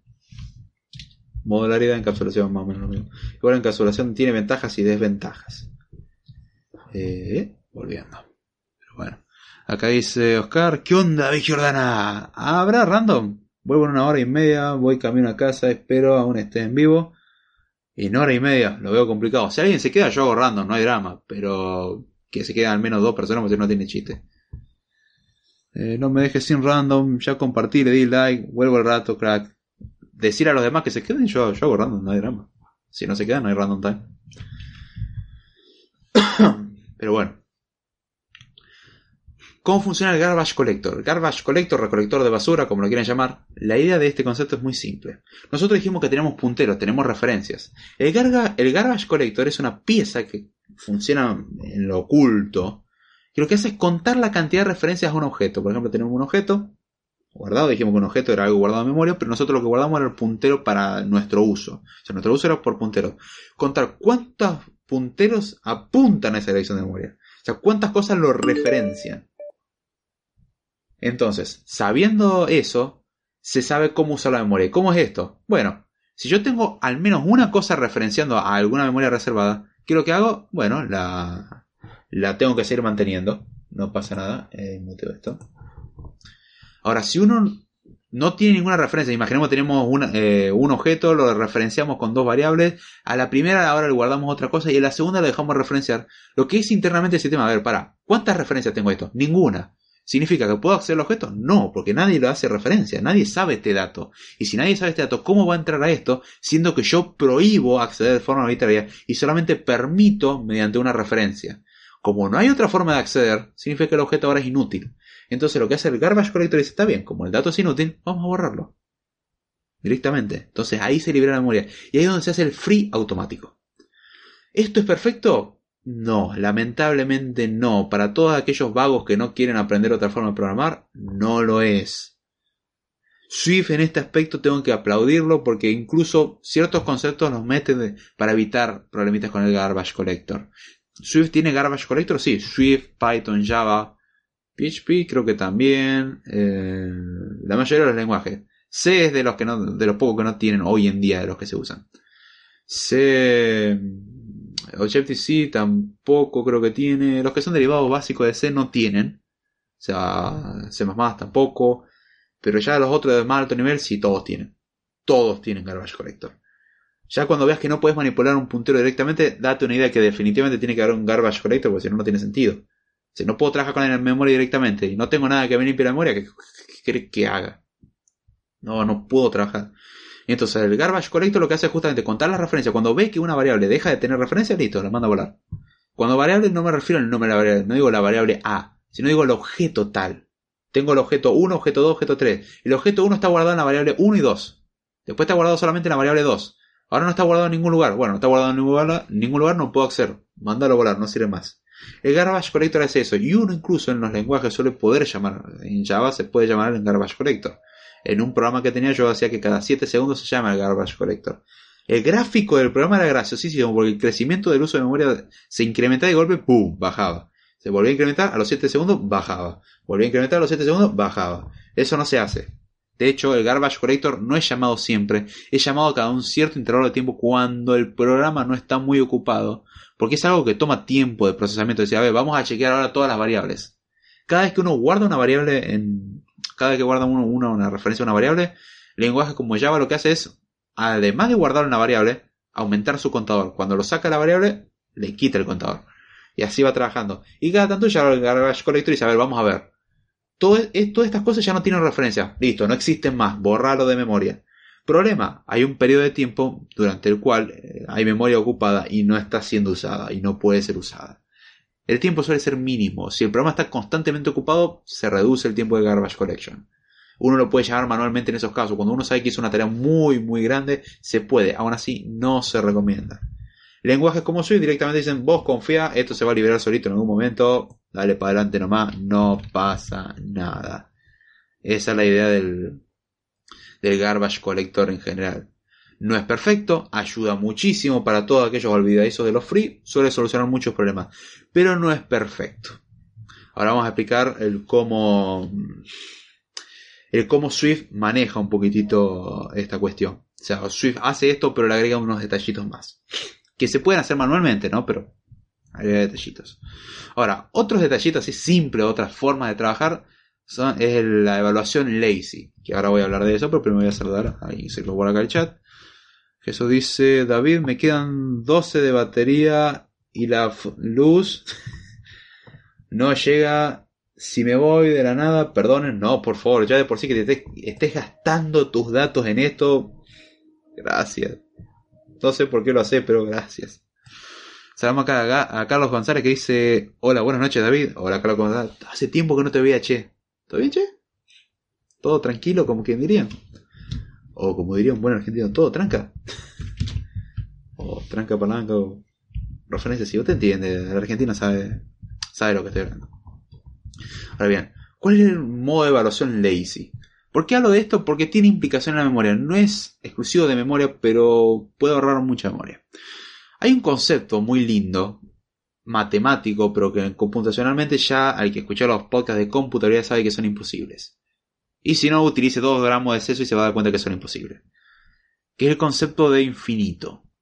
Para una computadora algo infinito es imposible porque tiene memoria finita. Puede abstraer, pero no puede almacenar infinitos valores. Si no tendríamos máquinas de Turing reales.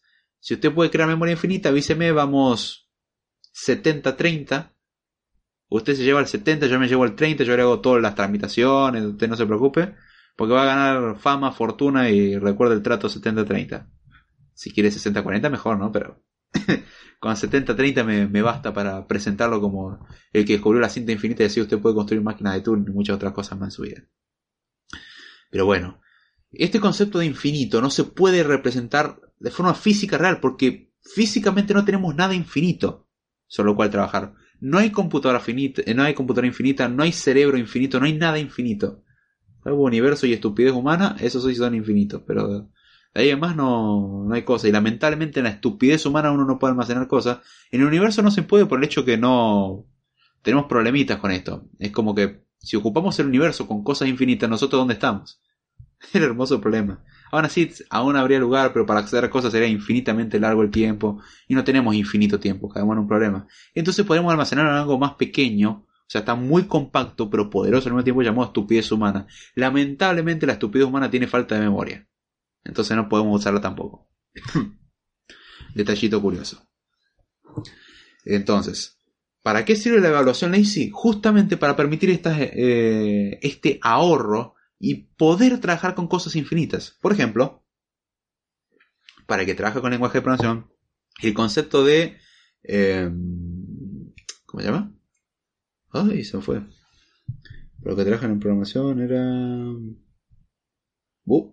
no, se me hizo un pozo. A ver, vamos a tratar de recapitular a ver si se me vuelve. Si un comentario mientras tanto.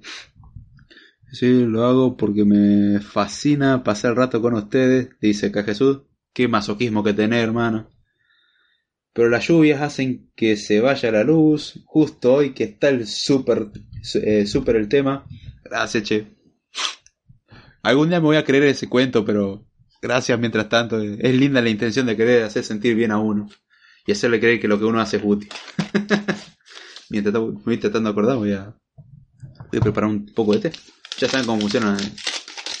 Eh, al que no escuchó el principio le aviso, estoy resfriado, entonces déjeme tomar un té aunque sea para calentar la garganta y se gasta un poquitito. A ver, concepto importante de, de evaluación lazy. Ah, ya me acordé del concepto y era muy estúpido. el concepto de lista. Para los que trabajan con lenguajes como C, bueno, en C se hace en arreglo, aunque se puede hacer en su propia implementación de lista, Swift o cualquier lenguaje, el concepto de en algún punto de lista le tiene que sonar. Haskell tiene un concepto de lista mucho más interesante en ciertos aspectos.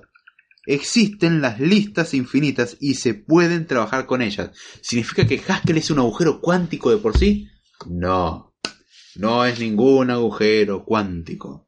Lo que tiene Haskell como detalle es que no carga la memoria con su lista infinita. Lo que hace es ir cargándola a medida que va siendo necesaria. Con lo cual va a llegar a un punto en que se llega al límite. Pero para lo que se suele usar nunca se llega a ese límite. O sea, tenemos como, eh, hay que llenar como un giga. ¿Quién tiene una lista con un giga de información? Dije lista, no digo tabla, no estoy diciendo base de datos. Lista es otra historia. Nadie tiene una lista tan larga generalmente. ¿Se puede hacer? Sí, es fácil de hacer. De hecho, lo puede hacer usted, usted mismo en su casa. Si yo pude hacer un malo que llena la memoria, haga lo mismo, nada más que vaya haciéndolo de tamaño más grande y con lista enlazada. No hay problema.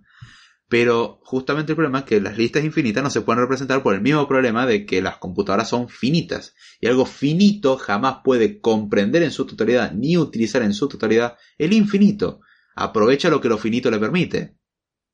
Cosa que el ser humano nunca aprendió, pero bueno. El infinito tiene esa cosa de fascinante. Ahora bien, ¿cómo hacemos? Cargamos lo que es necesario. A esto se lo conoce como evaluación lazy. ¿Qué es evaluación? Se conoce como evaluación de una, de una expresión el ejecutar algo. Por ejemplo, cuando calculamos algo con una función, se evalúa la función. Se llama la función o se evalúa. Ahora, la evaluación lazy o evaluación ociosa o evaluación vaga, como lo queramos llamar, es una evaluación en la cual no se ejecuta todo, solamente se ejecuta lo necesario. Imaginemos que tenemos un eh, un if, o sea, el concepto más o menos es como la ejecución cortocircuito. Tenemos un if, que eh, if, condición 1 y condición 2 y condición 3. Y la condición 1 se hace en base a una función y la condición 2 se hace en una función y la condición 3 se hace en una función. ¿sí?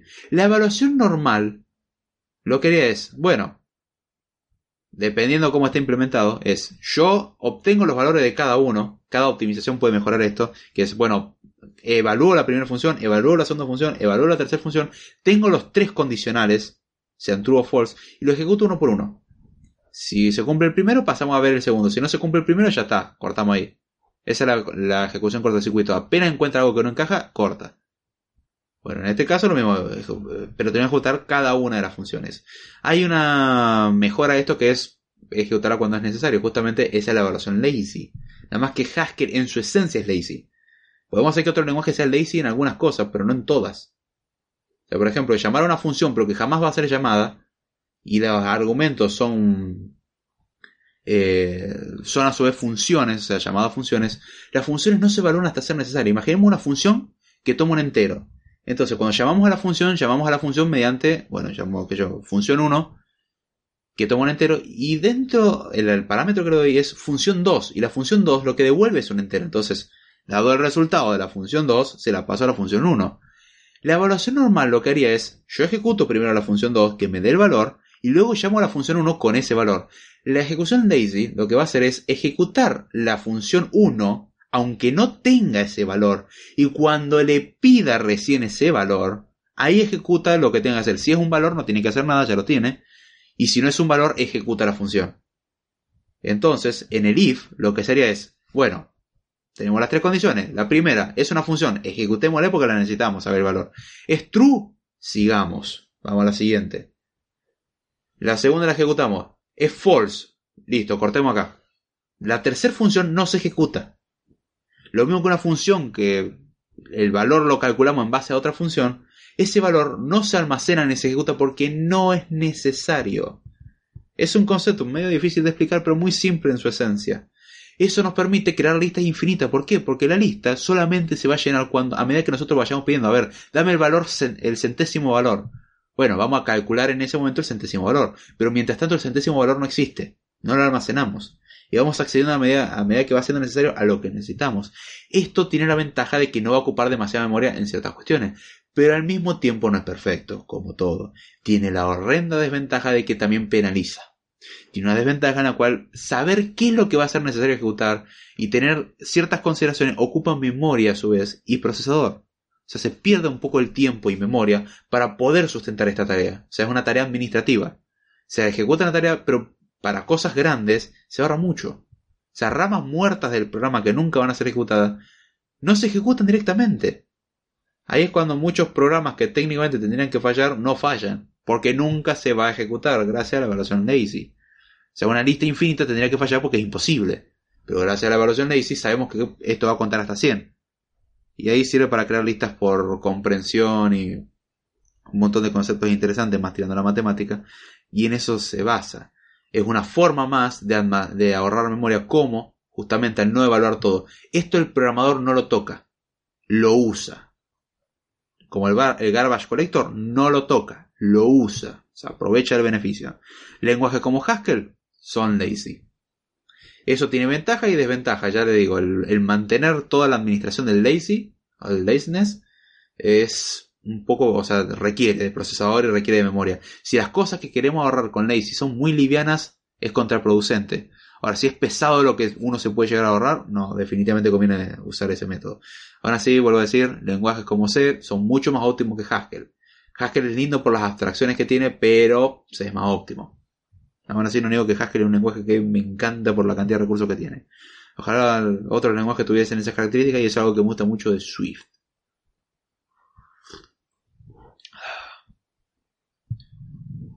Y volvamos. A ver si hay algo interesante en el chat.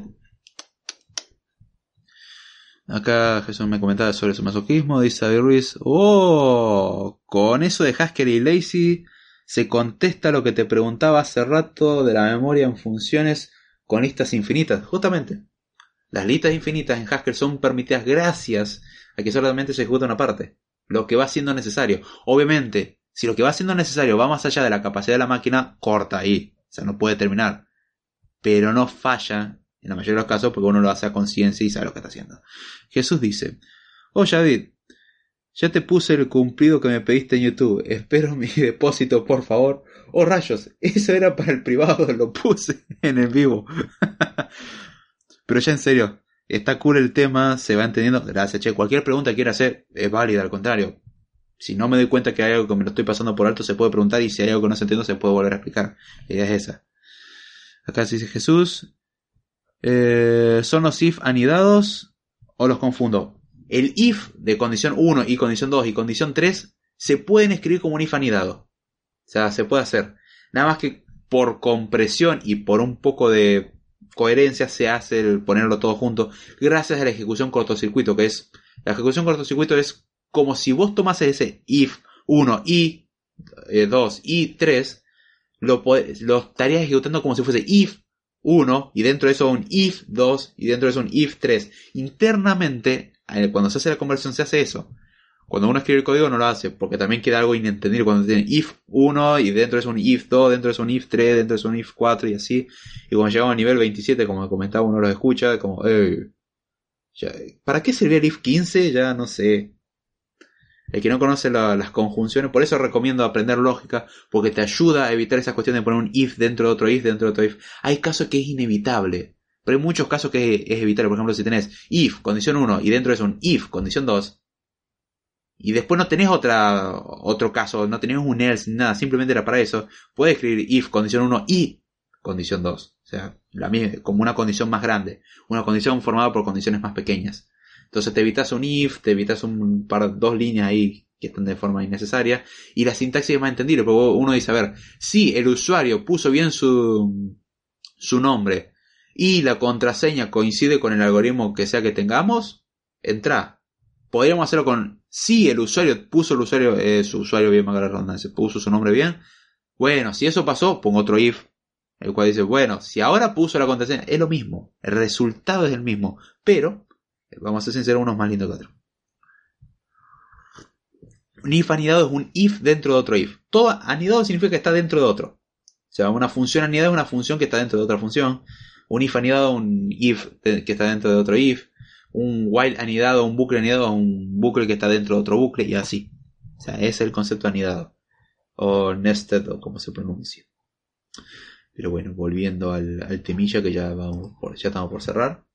1 hora 46, yo dije las 2 horas, oyendo. Mientras tanto vayan decidiendo si quieren un random time o no. Viendo la cosa parece que no va a haber, pero al que quiera, no, nada más. Aproveche el periodo del receso invernal, después no sé qué voy a hacer. Eh, volviendo. Ahora bien, ¿qué detallito tiene Swift que muchos lenguajes no tienen?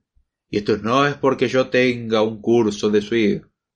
Si alguien encuentra este mismo recurso en otro lenguaje de programación, les pido que por favor, y lo digo en serio, me lo muestre. Porque hasta ahora no me lo he topado. Que es el tema de solucionar el problema de los ciclos de referencia. ¿Y cómo es esto? El garbage collector dijimos que funcionaba en base a contar las referencias. Ahora, ¿qué pasa si tenemos dos objetos, del cual el primer objeto tiene referencia al segundo y el segundo tiene referencia al primero? Entonces, el primer objeto originalmente siempre se guardó en una variable, y el segundo objeto lo mismo, y a su vez, cada uno se hace referencia mutua. Entonces eso significa que cada objeto tiene dos referencias. El contador de referencias dice, bueno, cada uno tiene dos. Ahora imaginemos que las dos variables originales, en las cuales habíamos instanciado la cuestión, le decimos, bueno, ¿sabes qué? Ya no quiero que guardes más esto.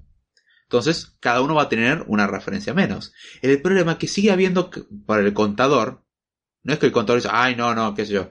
El contador dice, eh, no sé, para mí la referencia sigue existiendo, hay al menos una referencia y es la referencia mutua. Entonces tenemos dos objetos que no lo podemos acceder con absolutamente nada, pero mutuamente se están bloqueando. O sea, mutuamente están ocupando memoria. En el momento que uno deje de, reservar, de hacer referencia al otro, ambos se liberan. Pero hasta que uno no dé el primer paso, estamos en un problema. Y ahí es donde caemos en el círculo vicioso. Que la humanidad sigue teniendo problemas con ese concepto, porque no lo entiende, parece que no lo entiende, pero es el concepto de círculo vicioso yo no me voy a liberar hasta que vos no te liberé. Y el otro, yo no me voy a liberar hasta que vos no te liberé. Y así hasta que, bueno, nadie, nadie nos puede liberar porque encima nadie nos puede, no se puede acceder si nadie los puede liberar. Entonces, boom, ¿qué pasa? Es un memory leak oculto que se puede dar en el caso de usar eh, garbage collector. Eso el garbage collector no lo soluciona. En Swift el garbage collector lo renombran y lo llaman ARC. Como el, eh, a ver, ARC era eh, reference counting en la, ¿dónde venía? En la automatic, no, el contador de referencia básicamente.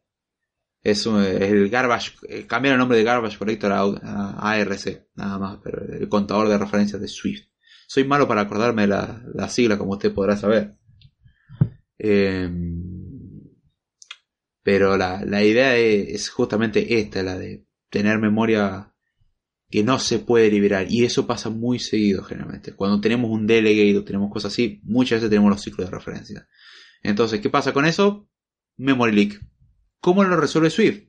Rompiendo los ciclos de referencia con referencias a Nowned y referencias weak. La, están las referencias strong, que es la referencia a la dirección de memoria como tal. O sea, vamos a referenciarlo directamente. O sea, es lo que es una referencia normal. Tenemos la referencia weak, Que la referencia weak lo que dice básicamente para el contador, ¿sabes qué? No me cuentes. Y la referencia Naunet tiene una misión básicamente la misma. Para el contador, no es, como que no existe. O sea, si no hay nadie más referenciándola y solamente hay una referencia weak o a Naunet, lo siento, para mí no cuenta como una referencia. Es una, es una directiva que uno dice, che, Está bien que estés contando las cosas. A mí no me contés. Yo le voy a dar uso, pero a mí no me cuentes. La diferencia de Wiki y Anauned en Swift es básicamente que Wiki permite que el valor sea nulo, o sea que en algún punto se anule, y el Anauned supone de que nunca se va a anular. Pero son detallitos, ya cuestiones propias de Swift, no vale para todo. Pero la idea es esa, muchos lenguajes se pueden resolver con referencias Wiki. Y ahí es donde tenemos los ciclos de referencia, y se producen muy seguido. Ahora ese recurso no lo veo tan seguido que digamos. Los callbacks suelen producir esas cuestiones. O un callback puede tener la, la cuestión de, de querer acceder a algo que ya se liberó y cuestiones así. Entonces, ahí cuando un Wiki o un Aunet pueden resolver muchos problemas. Pero ahí es donde está la cuestión. Es una forma de perder memoria hoy en día por no tener consideración. Y ahí es donde tenemos todo lo con lo que trabajamos. Programación orientada a objetos, tenemos cómo manejar la memoria, tenemos todo. ¿Cómo hace Assembler? No, Assembler es mucho más cabeza. Assembler es, si querés guardar un entero, o sea, variables normales chiquitas, hay un espacio, eh, escuchen el programa en el que yo había hablado sobre cómo hacer el sistema operativo, hay un espacio exclusivo para eh, cosas estáticas y otro espacio que es para cosas dinámicas. El espacio para cosas estáticas es donde están las variables. Ahora, el contenido de las variables, si un entero va ahí, son cosas fijas, algo dinámico que se le hace malloc va a la parte dinámica, justamente. Y ahí sí va cambiando el tamaño. Y un arreglo en realidad es justamente ocupar un espacio ahí. Y mm, este en HIP. Eh, ¿Qué otra cosa tenemos? Un record, lo mismo. El cómo hacer un if son saltos, ya es otra forma de trabajar. Un while son saltos, ya es otra forma de trabajar un struct deja de ser un struct y simplemente un espacio de memoria reservado que internamente va haciendo los offsets correspondientes al igual que haríamos en un arreglo, pero un poco diferente. O sea, en un arreglo uno accede por índice. Cuando uno accede por índice en Assembler directamente lo que se hace es el cálculo del offset. O sea, accedes en 4, lo mismo que decir 5 por el tamaño más la... El, o mejor dicho, 4 por el tamaño más el objeto. El quinto elemento. Eh, son todas cosas que en Assembler se hace de forma más bruta. Pero así funciona Assembler. Todas estas abstracciones en Assembler, olvídense de que existe. En cambio, eh, C abstrae mucho de estos detalles y los lenguajes hoy en día abstraen todo esto. Yo recomiendo aprender todos estos conceptos por cuestiones de que después de entender la referencia, entender el por qué se libera, por qué no se libera, es trivial. O sea, ya es regalado. No tenés que aprender nada porque ya viene. Y de paso uno sabe C. Es como, hey, mínimo uno puede decir como, hey, yo sé C y vos no. No recomiendo hacer eso, ser muy mala persona. Pero no sé, para todo ese mundo egoísta que está dando vuelta y que no, no, salvo que a mí me sirva, si no, no, me, no lo aprendo, se suele decir que el, saber no ocupa lugar y la verdad que recomiendo llevar un poquitito también eso. Aprender no, no cuesta nada. En realidad cuesta mucho dinero, pero si uno tiene la oportunidad, como hoy en día, de aprender cosas gratis, está bastante bueno. Cuanto más uno sepa de esto, está, es mucho mejor el trabajo que puede hacer. Yo, por ejemplo, de que aprendí Haskell, programa mucho mejor gracias a que utilizo todas las cuestiones de las funciones de orden superior. Desde que trabajo con C sé cómo funciona todo. Desde que trabajo con Assembler sé lo que es, lo que es una pesadilla. Eh, son cosas así. Desde que trabajo con JavaScript he conocido a gente con muchos problemas de entendimiento. Desde que trabajo con Python hay cosas graciosas en Python, aunque es muy ineficiente. Desde que trabajo con Swift como bien, descubrí cómo robarle cosas a otros lenguajes de programación. Y así muchas otras cosas más. Desde que trabajé prólogo aprendí la cosa más horrenda que toqué en mi vida. Y así sucesivamente. Pero toda esta cosa recomiendo aprenderlo porque eh, después el entender o el evitar cometer errores es mucho más fácil. Porque uno dice, a ver, pará, yo quiero hacer esto, ¿cómo lo haría esto? Ah, internamente lo que va a hacer esto, esto, esto, listo. Muchos detalles de un lenguaje de programación uno se los olvida por el medio hecho de conocer esto. Es increíble. Por eso recomiendo aprender lenguajes complicados como C en vez de lenguajes simplecitos que son de fácil entrada pero después mal acostumbran, como JavaScript o Python. JavaScript o Python son sencillos, pero después mal acostumbran a uno. He escuchado gente decir que Java es difícil. Que no niego que a mí me costó, o sea, que cueste una cosa. Pero cuando toqué C, Java me pareció la cosa más estúpida que toqué en mi vida. Eh. Java para alguien con problemas de entendimiento muy grandes en comparación. Hay otros problemas como la configuración, pero eso ya aparte, no es del lenguaje como tal, sino configuraciones que tiene que hacer. Pero ahí es donde está la diferencia. Oh, se cortó. A ver, técnicamente se tuvo que haber cortado. Acá, Automatic Reference Counting. Ahí está. Era justamente referencia automática. Estaba en duda si era automático. Eh... David Ruiz dice, lo siento pero tengo visita y no podré quedarme random, pero si llega a ver dejaré un par de preguntas. No creo que haya, guárdatelas para el próximo. Quizás haga otro episodio esta semana, hay una anécdota jordánica que me lo estoy acumulando hace tiempo, que no lo quiero contar, al igual que cuando perdí los dos teras, pero lo voy a contar. no más de bronca. Ah, esas cosas que hace uno para demostrar que en realidad tiene poderes de retrasado. Jesús dice, ah, Jesús dice, entonces, un ejemplo, a ver, suponiendo que hay dos interruptores y solo si los dos interruptores están encendidos arranca una acción, ¿eso se podría hacer con un if anidado o dos if independientes? Con if anidado. O sea, ponemos un if y cuando sabemos que se cumplió uno, dentro de eso, probamos con el otro. No recomiendo hacerlo así, salvo que diga, bueno, si el primer interruptor está prendido y si el segundo está prendido, hace esto, pero si está apagado el segundo, hace esto otro. Ahí sí tenés dos caminos posibles. Ahí sí tenés que hacerlo con dos ifs. O sea, un if y dentro de eso dos ifs. Ahí sí está permitido. Ahora, si es sí o sí, solamente voy a trabajar. Si los dos están prendidos y en los otros casos no me importa. Bueno, ahí, ahí se puede hacer igual con un if anidado. Pero es un poco abusar de la sintaxis, como no, no tiene sentido. Queda feo y si algún experto ve eso, te va a querer agarrar del cuello. De hecho, un profesor nos dijo, si yo alguna vez llego a ver que alguno de ustedes escribe así, y eso que él no es programador. Él trabaja en una parte más estadística, en una parte más eh, formal y de especificaciones. Pero dijo, yo alguna vez me cruzo con alguno de ustedes que escribe un if así, y yo lo desapruebo. O sea, date una idea. Pero la idea es esa. O sea, entender la semántica es, si se cumple uno, luego paso al otro, o sea, entro dentro de este if y entro otro. Es un if anidado. Ahora, ese if anidado se puede representar como una condición, que es si se cumple lo primero y lo segundo. O sea, para eso está el y o la conjunción. Espero haberme explicado. Eh, yo por batería no creo que 7% me... Listo, no pasa nada. Espero que haya escuchado esto y que yo haya recuperado la conexión. Si se sigue escuchando. Pero bueno, si no lo escucharon en diferido, espero. Y si no me pregunta por internet, no pasa nada. Pero hay otra cosa. Y gracias, Nico, por hacerme acordar que era Automatic Reference Counting. Eh, no estaba en duda si era Automatic. Sabía que era Reference y Counting. Era conteo de referencia, definitivamente. Pero no me acordaba del Automatic. Garbage Collector, no me jodan, es lo mismo. Pero bueno. Ahora sí, ya vamos cerrando el episodio porque no queda mucho más que hablar. Ya terminé con esto. Así es como todos entendemos cómo funciona la memoria. Es fascinante. Le digo, sinceramente, es fascinante desde el punto de vista del sistema como desde el punto de vista del lenguaje. Sé que a muchos no les interesa, a mí me interesa muchísimo. Sí, tengo gusto por cosas raras, como saber cómo funcionan las cosas. Dígame tonto, pero me gusta eso.